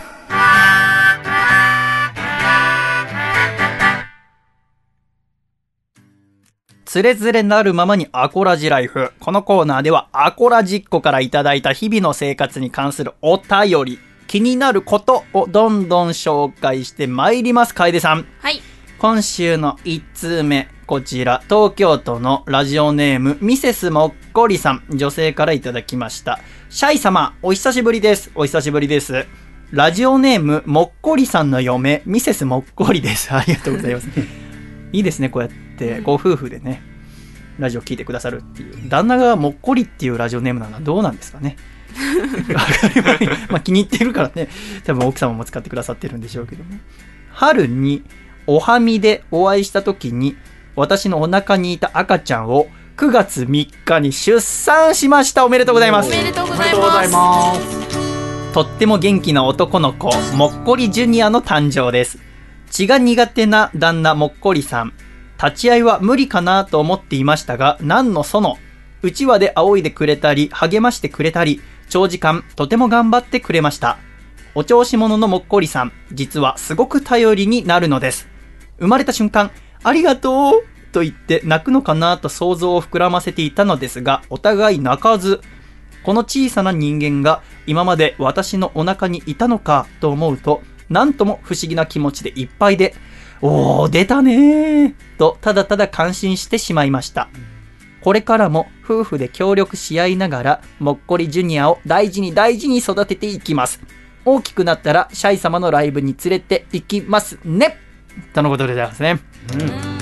素晴らしい。嬉しいですね。本当に嬉しいですね。春に上野公園でおはみをやった時に、奥様久しぶりにお会いして、最近ライブなどでもお会いしてなかったので、どうしたのかなと思ったら妊娠されてたってこと。そして9月3日にご出産。うん。男の子。素晴らしいですね。すくすく育ってほしい。うん。大きくなったらシャイのライブに連れて行く。大きくなったらってどんくらいかな。小学生ぐらいになったらかな。したらあと6年間ぐらい頑張らなきゃいけないってことでしょ、うん。ふう。頑張らなきゃいけませんね、こういう先の楽しみがあるとまたいいことでございます。笠倉って出産立ち会ったんですか、立ち会いました。あ立ち会ったんだ、はい。それは大阪の病院でした大阪ですね。はい。えー、どうでした？僕は、それこそ生まれた瞬間、あの、嫁さんより泣いちゃいましたね。大号泣みたいな。それ何で泣くの？感嫁の頑張り？嫁の頑張りと感動ですよね。すごくしんどそうなところにずっと付き添って、うん。で、生まれるまでずっとっていう。う、ん。10時間ぐらいですかね。うん。なんか感動して。それやっぱ、えー娘に対しては生まれてきてくれてありがとそうですね。う。嫁に対しては産んでくれてありがとそうですね。頑張りをやっぱり一番そばでずっと見てるんでなるほどね。もうやっぱ陣痛とかに耐えてる姿とか。はで、妊娠して動きにくいにもかかわらず、笠倉の生活支えてくれたりとか、うん駆け出しのね、まだ1年目でしい、たもんそうですねねそんな奥様とね、今ではゴミ捨てた、捨てないで喧嘩になるっていう。うんやっぱその頃のこと忘れちゃいけませんね。そうですねはい、えー帰ったら抱きしめてあげてください。はいえーありがとうございます。いえ続きまして、こちら、横浜市ラジオネーム水曜定休さんからいただきました。皆様、セプテンバーセプテンバー !9 月7日水曜日、渋谷ヒューマントラストシネマにて、アコラジオールスターズの前野智也さんが主演を務める映画、エミヤビの始まりと始まりを見てきました。うん結論から申し上げます。良かったです。名作です。物語は時間軸を前後しつつ進んでいきます。そして、そのシーンがどういう背景なのか説明的な描写はありません。上映時間は約90分でしたが、あっという間で、それでいて中身の詰まった充実感がありました。前野さん、お疲れ様でした。素敵な映画をありがとうございました。っていただきました。そうなんですよね。あの、シン・ゴジラとかはこう説明説明が重なる、うんうんそれが私ももちろんそれ好きでしたけど逆にこう説明が細かくはないんですよね。だからこのシーンが今どういうことが起こってんだろうとか時間軸も左右前後していきますから、ああここはこうなってこうなって先どうなるんだろうかなとかいろんなことを考えながら見させてくれるとても温かい優しい映画なんですけども。そんな前野さんから今回一言いただいております。お。そちらをお聞きいただきたいと思います。どうぞ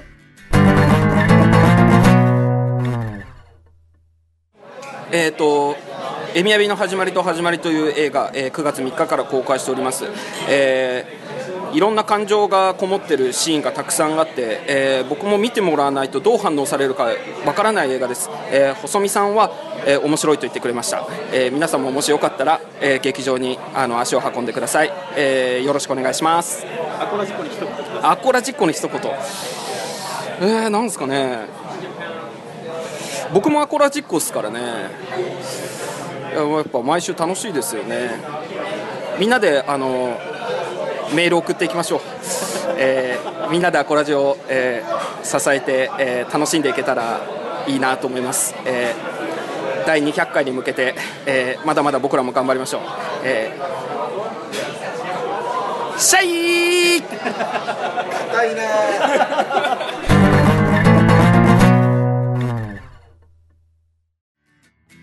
という前野さんでした。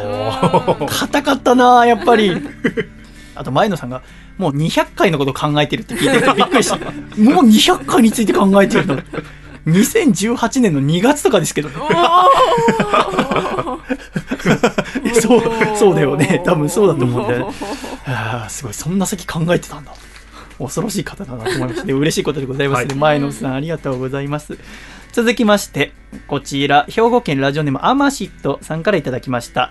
東京の欲にまみれている人たち、お疲れ様です。お疲れ様です。お疲れ様です。ご存知かとは思いますが、新しく発売される iPhone7 にはイヤホンジャックがないということが話題になっています。私はエッチなビデオを見るときイヤホンをつけるのですが、もし携帯を変えた場合、どうすればいいのでしょうか？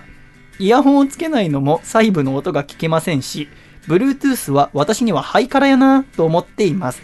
個々の皆様の意見をお聞かせください。お願いします。出して。私は携帯でエッチな動画見ないからわかんないけど、僕パンさんどうしますか？ひどい。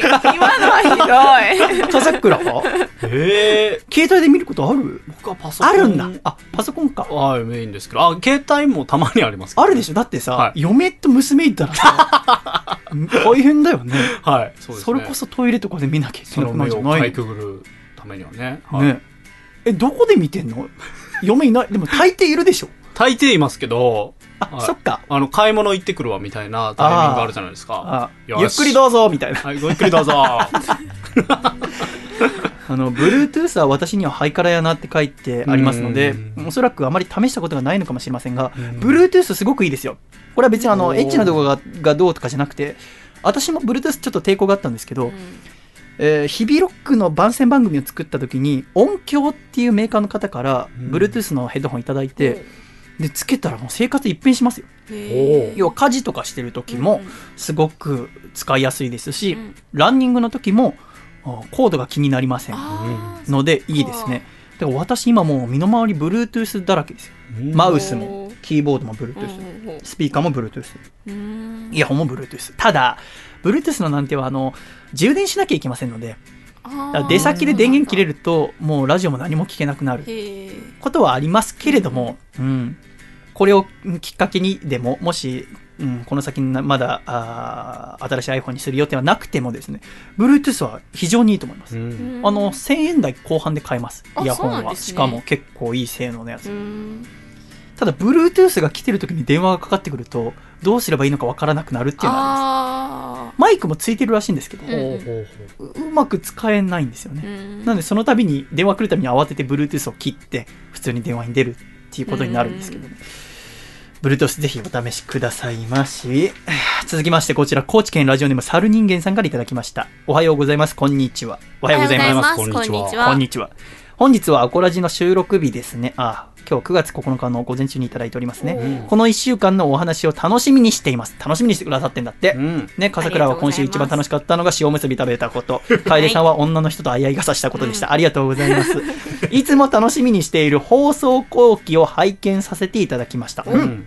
これはアコラジのホームページに載ってるものでございますね。はい笠倉君がいつも書いてくれてますけども。はい先週のアコラジグラビア大賞50位から1位までそのお名前と生年月日がずらーっと書かれていて圧巻でした。また仕事でその場にはいらっしゃらなかった笠倉さんのトップ3なども発表されていたりして、はい。放送以外のことなどが知れるので毎回楽しく読ませていただいております。これからも頑張ってください。ですって。うん。ありがとうございます。これ笠倉がいつも書いてくれてるんですけど。はい。笠倉のトップ3は誰だったんですか？えっと誰だったかな？え一番え、1位はそんなさ、生半可な気持ちで書いたの？いやお前マジで、お前マジでふざけんなよ。そんな甘い気も、俺50位どんだけ苦しみながら書いたの？あれトップ100だったら本当血尿出てたよ、多分。苦しみすぎて。ストレスで。決められないっつって。はいね。私はもう、苦心の末山崎真美さんとか、ね、木口彩さんとか入れなかったんだよ。はいね笑ってんじゃね 怒られえ。もう。誰なの？トップ3。え確か本当に覚えてないの？とまるさやかちゃんは入れたと思うんですよね。ああ、とまるさやかさん好きって前から言ってた、ねあと柳ゆりなさんも入れましたね。ああ、柳ゆりなさん。はい。ああ、3位は？3位誰だったかな？笠倉、今ちょっと見てるんですけども。えー1位がとまるさやかさあん、2位が柳ゆりささん、3位が小町代さん。あ小町代さん。小町代さんか、そうなんですよ。アウトデラックスでそうですね。カウンターで立ってらしたか。ら、はい。今は違う方に今はもう変わりましたけども。小町代さん、はい。好きですね。この3つは、うん、系統がそれぞれちょっと違うそうですね。方ですね、はい、非常にうんいいと思います。ありがとうございます。1位が親しみやすいけども、バストが大きいとまるさやかさん。そうですね。2位が王道グラビアの柳ゆりなさん、タレ目優しい感じ。3位が小町代さん、はい。ちょっとイケイケなギャルな感じ。そうですね。もありながら、根元がとてもセクシー。うん。ちょっと色黒。はい。足がセクシー。そうですね、うん、悪くないですね。ありがとうございます、ええさて、これね、あの、放送後期楽しみにしてくださってる方いるんだねと思って。はい。これ前野さんにも言われて、これあの、笠倉がいつ送ってくるか分かんないんですよ、放送後期。1週間経っても更新しない時もありますし、楓さんにも怒られるんですけど、はい。これいつにしますか、更新するの？そうですね。何回もホームページこうアクセスさせるの申し訳ないでしょ。前まではうん。月曜日うん。っていう決まりでしたっけ？うん。そうですよねでも最近君1週間経っても送ってこないこともあるでしょ？その。時もありますしねバラバラなので君が決めていいよ。いつにする？じゃあ水曜日にしましょうかいや、わか。じゃあ水曜日に、え、水曜日のいつにさ、まで、何時までに送る？そうするとさ、私がそれをもらった文章をさ、ホームページに載せるって作業も結構めんどくさい。そうですよねえその作業が何時までかにしましょうか？そういうことだね。じゃあ水曜日の午前中だね。うんうんそうだよね。そうすれば私がその日仕事があったとしても、はい。そうですね。水曜日の午前中にしましょう。じゃあじゃあ私ははい。水曜日中。はい。だから水曜日の24時までには必ず。はい。なるほど。やってるよ。はい。っていうことにしましょう。ほい。そうしましょう？ですのでえ猿人間さんぜひ、えーお楽しみに。引き続き笠倉の文章を楽しんでいただければと思います、はい。さて今週のアコラジはメッセージテーマを設定しておりました。今週のメッセージテーマはあなたの得意料理教えて。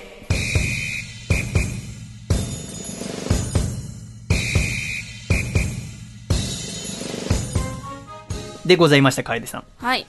秋でございますから、食欲の秋、楓さんは自分では何が一番得意な料理だと思ってらっしゃいますか、料理？うん鶏肉茹でるの好き。でだあ。妖怪ささみババア。えー、ババアって言わないでもいいじゃない妖怪ささみババアとして有名な楓さんは。ささみをいかにうまく茹でられるかに、もう数年かかってますからね、えうんー精神をかけてます。かけてました。高校時代、君の青春時代。うん、私の青春はささみ。どうやってささみをうまく？まずなんでそれに取り組もうと思ったんですか？なんか一回うまくいかなかったんだ多分。そうですね。で高校時代の私は一つの食べ物にはまるとひたすら同じものを食べ続けるっていう性格だったんですよ。女性ってそういう方結そう構多かったりしますね。え昼夜がお弁当だったんですよね高校時代、学校が遅くまでだったんで。はで一時ふとささみを茹でてみたらなんかパサパサすんなと思ってそこからちょっとじゃあ柔らかくなるまでやり続けてみようっていうのがあったので今もまあちょこちょこ茹でてます。あささみをこれ来週の企画にしますか？来週楓さんにささみ茹でましょうか。教えていただきましょうか。茹でますよ、ささみのうまい茹で方任せてください。そうですね任せてください。なんか、まあもちろん、あの、やる気になってくれるのは嬉しいんだけど、過去の何よりもやる気になってるのがささみってことにちょっとがっかり。フリートークとかよりも、ささみ。ささみには自信がある。ありますあります。笠倉は？僕はチャーハンですかね。ああ、やっぱ男性はね。はやっぱチャーハンって面白いのはさ、人によってもう全く違う料理ですよね。いうん。そうですね。チャーハ確かに。ンなんぞは。うん。笠倉のはどんなチャーハンですか？僕は油使わずにうん。マヨネーズ、うーん。まあマヨネーズも油ですけど、うんうん。マヨネーズをまずフライパンに思いっきりバーッと出して、うん。それを油代わりにするパラパラチャーハンですね。へえ、そうですね。うんニンニクチューブでちょっと味付けをしてあ割と濃いめの。で最後にあの炒め切ったところでフライパンの袖のところに濃い口醤油をちょっと出して焦がし醤油みたいにして絡める。そうするとすごく香り立つ。美味しさ。具は？具はあ具でも入れない時ありますよ。ええ焼き飯みたいな。ーへー。すごい、僕パンさんが今、君の人間性を伺って、疑った眼差しで。具入れるとしたら、まあお肉。うん。あとは人参とかをこう細かく切って玉ねぎもそうですかね。うん。入れる時は入れますね。でも入れないときは入れないの？入れない時はそうですね。ご飯をまあ炊きすぎて次の日に余ってる時とかあーあんまりあのパリパリした状態というか君あんま冷凍ご飯にしないの？そうなんですよ、へえ、それなぜ？まあ、めんどくさいからなんですけど。はえ、じゃあさ、炊くときにあんまり一気に炊かないってこと？いいや一気に炊きすぎるんですよね。あの嫁さんがあの一気に3合ぐらいをこう4合とか炊い一気にって3合？はい。私、5合以外で炊いたことないよ。ええー！それすごいですよね。一人暮らしなのに。あそんなに驚かれると思う。でも一人暮らしの男性ってそういう人多いと思うよ。あそっか。もう毎回炊くのがめんどくさいから、うん。もうまとめて炊いて冷凍しておいてそう確かにそっちの方が楽ですね,、まあそうですね。洗い物も楽だよ。一回だし楽。うん。確かに確かに。そうですね。じゃあ、笠倉は3合とか4合です。そうですね。はい。チャーハン。楓さんはチャーハンにちょっとこだわりあるもんね。あ私もチャーハンにハマってた時期が高校生の時あるんですよ。出た。なんで毎日チチャーハンャーハンのババ ねえなんでババアって言うんですか？ババアババアじゃないんだよな。そうチャーハン機もあったのでチャーハンもそこそこ美味しく作れますよ。ア。楓チャーハンはどんな？楓チャーハンもマヨネーズ使いますああ、そうですか。うんでもじゃあ来週は楓チャーハンと楓ささみ？ささみ。うんで、それ作ってもらって、えーそのまま、うん収録終わって帰ってもらったのを私がやったで。全然番組の中では触すごれない。みんないすごい変な調味料とか入れとこう やだよ。という、皆さんの得意料理をお聞きしましたが、5つ目。うんこちら、ラジオネーム、気まぐれスナフキンさん、男性31歳の方からいただきました。細身のシャイボーイさん、笠倉亮さん、楓さん、シャイ。シャイ。僕の得意料理は、豚の生姜焼きです。うーん。うんあまり料理は得意ではないのですが、焼肉のタレとチューブに入った生姜を使うことで、ほとんど失敗することなく作ることができます。お試しあれ。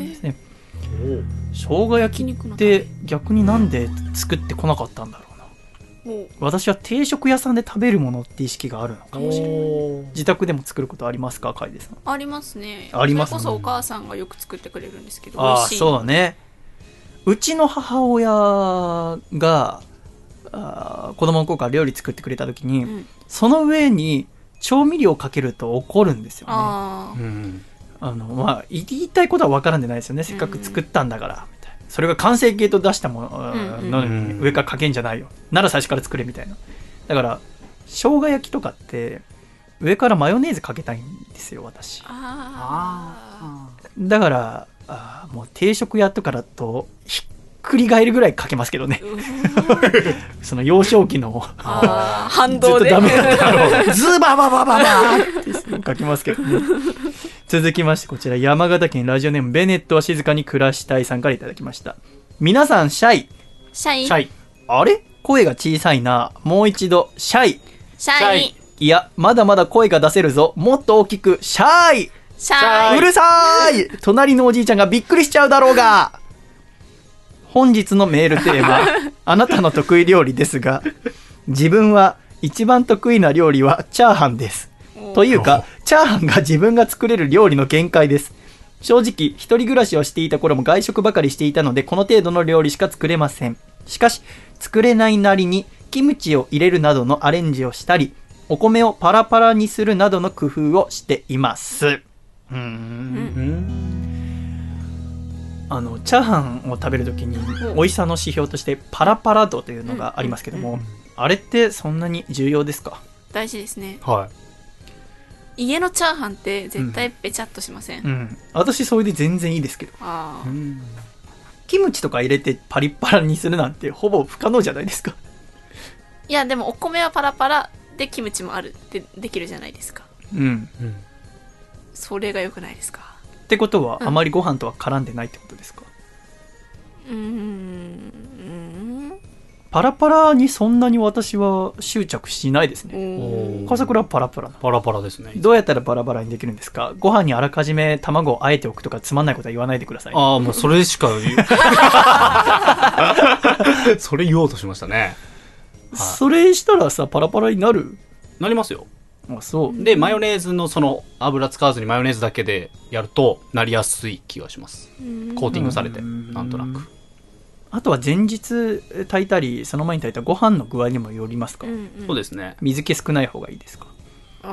そこはさほど問題にならない。うん。あでもうちのお米もともとちょっと固めに炊くんですよ、うん。ご飯。あたいもそう。だからまあそんなべちゃべちゃはしないかもしれないですね、普通にやっても。う好ん。ん。楓さんなんか好きな調味料入れるんでしょきな調味料チャーハンの素みたいな。いやああの中華だしみたいな、うん。ウェイパー。っていう赤い缶に入ってるやつ、うん。あれうちに大きいのが置いてあって、うん。ウェイパー入れると何でも美味しくなるんですよね、うん。それ聞いてからね、気になってはいるんだけど、うん。なんかしたら、なんか楓さんに負けたような気が。なんで？買えないんですよ。やっぱ買ったとしても絶対見えないところに入れとかなきゃ。探そう。あーって顔されると嫌だから。探そう。俺の棚開けんじゃないよ。全部探そう。えー続きまして、こちら北海道たけし is good timing さんからいただきました。みなしゃい。みなしゃいシャイみなし俺様の得意料理を知りたいのか？いいだろう。耳の穴を、耳の筋肉に力を入れて広げてよく聞くんだ。ニッケル合金を人の頭蓋骨くらいの大きさにちぎる。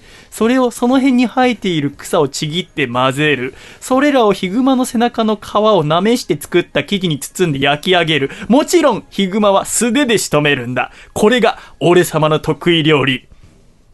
餃子だ。夕食が餃子の日は家族の笑顔が絶えないの。ずっとこんな日が続けばいいのにな。といただきました。そうですね疲れてんのかな？心配だな。このメールを送った4分後に、えーもう1通メールいただきました。北海道たけしーずグッタイミンさんです。みなしゃい。シャイしゃい得意料理はきんぴらです。人参とごぼうで作ります。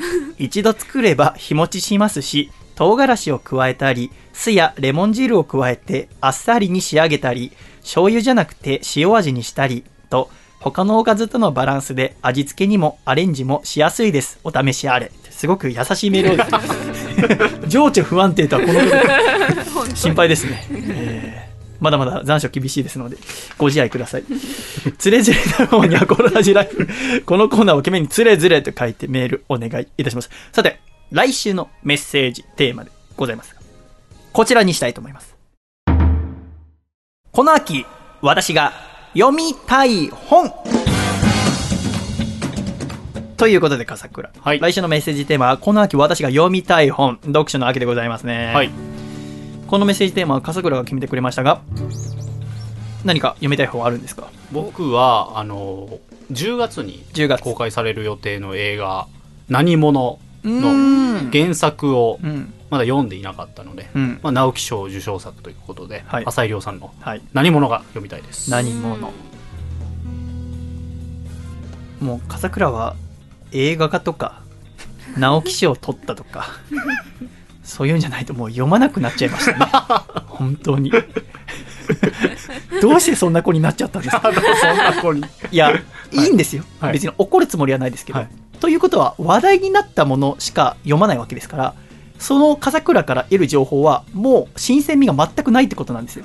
笠倉から聞く情報でいやこれ僕はどっちかというと埋もってるものを出したい、世間に知られてないものでもこんな素晴らしいものっていうのが私、まあ、その点では被ってないからいいのか、うん。メインストリームは笠倉、うん。他のとこは私がってこと、うんうんそうですね。そうですね。そうですね。じゃあこれで留飲を下げたいと思います。楓ちゃんはなんか読みたい本漫画と読みかありますか？たい本ですか？あなた漫画ってあんま読まないんだっけ？へ漫画あまり読まないえなんで？少女漫画とか興味ないの？少女漫画もあんまり買った記憶ないですね。そうですか。なんかなんかなんですかね。難しいそのどこ読んでいいのか分かんなくなっちゃう。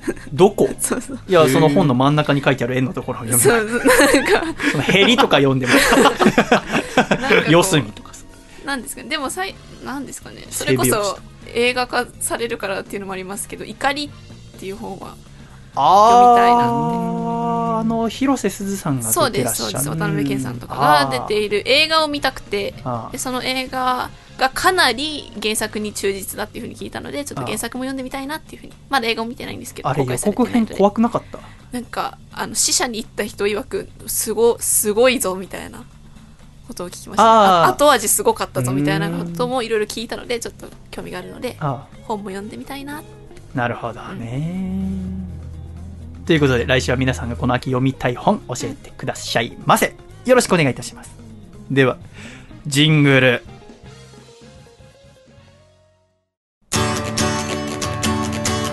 山梨県ラジオネームコムハカさんからいただいた細身のシャイボーイがお父さんと仲直りするホウホウ。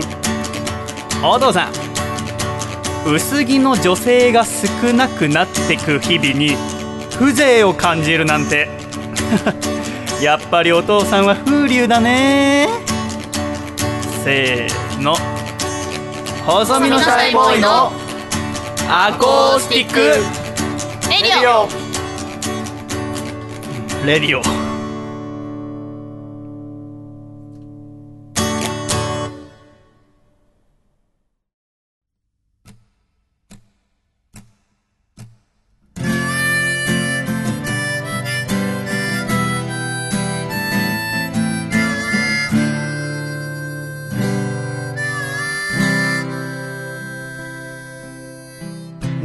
となくは気づいていたけど気のせいであれと願っていたんだ。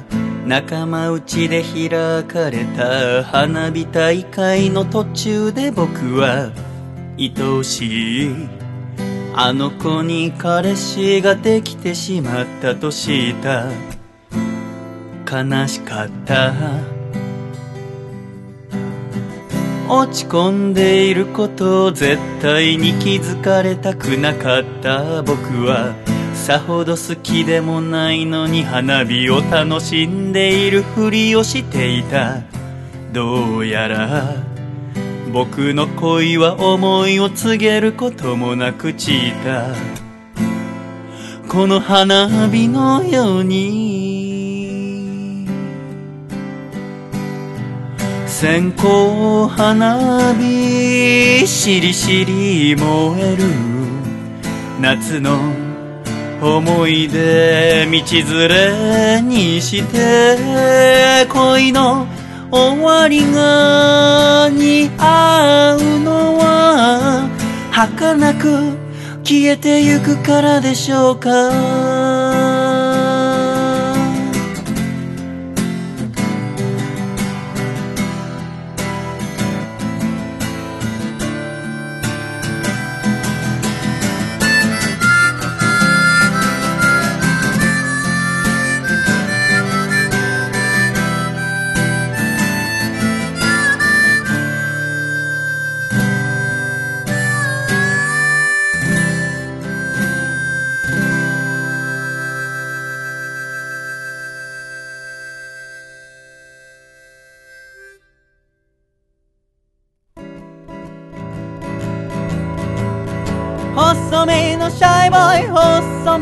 シャイボーイ細身のシャイボーイ oh yeah 細身のシャイボーイ細身のシャイボーイ。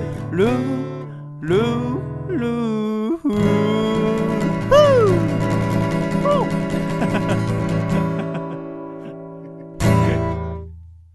第127回細身のシャイボーイのアコースティックラジオ。この番組は大分県かこちゃん、静岡県エルモミーゴ、岐阜県緑、東京都エクストリームパーリー、徳島県ソマ、東京都ボクパン、埼玉県イサゴック、以上7名の提供で今週は細身のシャイボーイ、笠倉楓ちゃん、ボクパンさんの4名でお送りして参りました。今週も最後までお聞きくださり、誠にありがとうございました。では、エンディング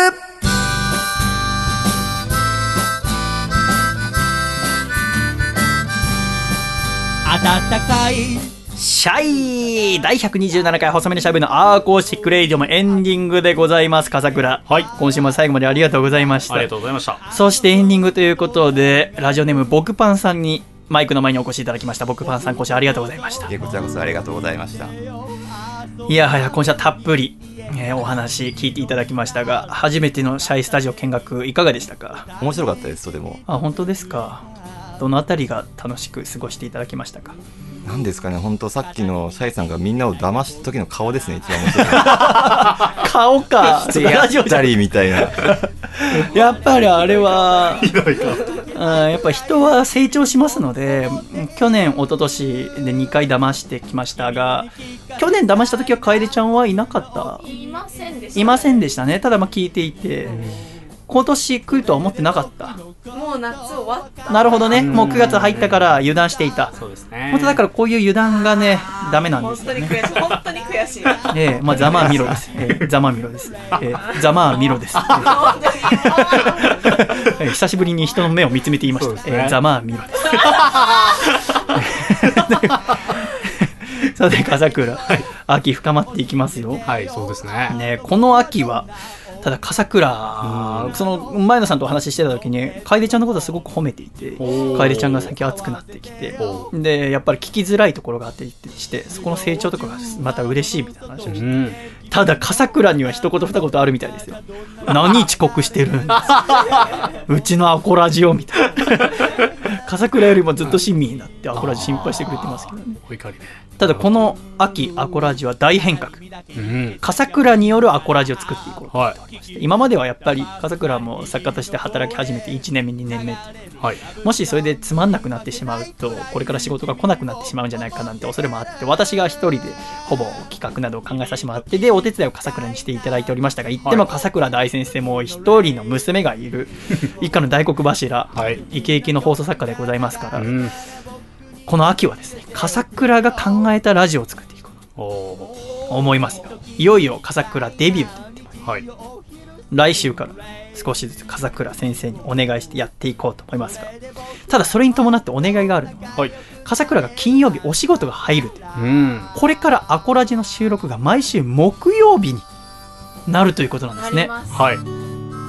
ということで来週から、えー笠倉のせいで木曜日になるので アコラジっ子の方には申し訳ないのですがね各コーナーのメールは木曜日の正午12時までに送っていただけると助かりますうん。よろしくお願いいたしますお願いしますいろいろお手数はかけてしまうんですけども、はいぜひですね、お願いしたいところでございます。笠倉からぜひ一言、アコラジックの皆さんにいただければと思いますが。はい、えー僕があの構成をねしっかり構成作家という以上、えー秋から大改革を行っていきますので、えー皆さんも一緒にラジオを作っていきましょうお願いしますよろしくお願いしますね。楽しみですね、楓さんね。笠倉がどんなラジオを作ってくれるのか、どんな番組にしたいですか、笠倉。そうですねやっぱり皆さんが参加こうしてる一緒に作ってるなって感じられるようなアコラジオをこれまで以上にねなるほど。楽しんでいただければと 私の顔色見て、これまで以上って慌ててえるのやめて。え、僕が作ってたのは誰もワンマンでやってた感じですか？みたいな。言わないよ。え ー第127回のアコラジ MVP は、生まれてきてくれた、もっこりジュニアにプレゼントさせていただきたいと思います。おめでとうございます。おめでとうございますこれからすくすくと育ってください。さて、10月2日にはワンマンライブが迫ってきております。えーオープニングアクトには野月ひろとさんにお願いして頑張っていきたいと思いますね。前回3ヶ月前のワンマンがとても素敵でございました。またどんな成長しているのかとても楽しみなところでございますね。なんやかんやでございまして、うん、スポンサーの皆様からの支援もあって、8月末で打ち切りになるんじゃないかと思っていたアコラジも無事に9月を迎えることができてですね。そしてなおとても楽しく秋を生きていけるってのはとても幸せなことでございますね。えーお互い支え、支え合いながら楽しいラジオ来週からも作ってまいりますので、どうぞまた笑顔でお会いしましょうでは、いくぞ !1、2、3、シャイまた来週来年の夏は、本当にいい思い出作るぞ回だった。ね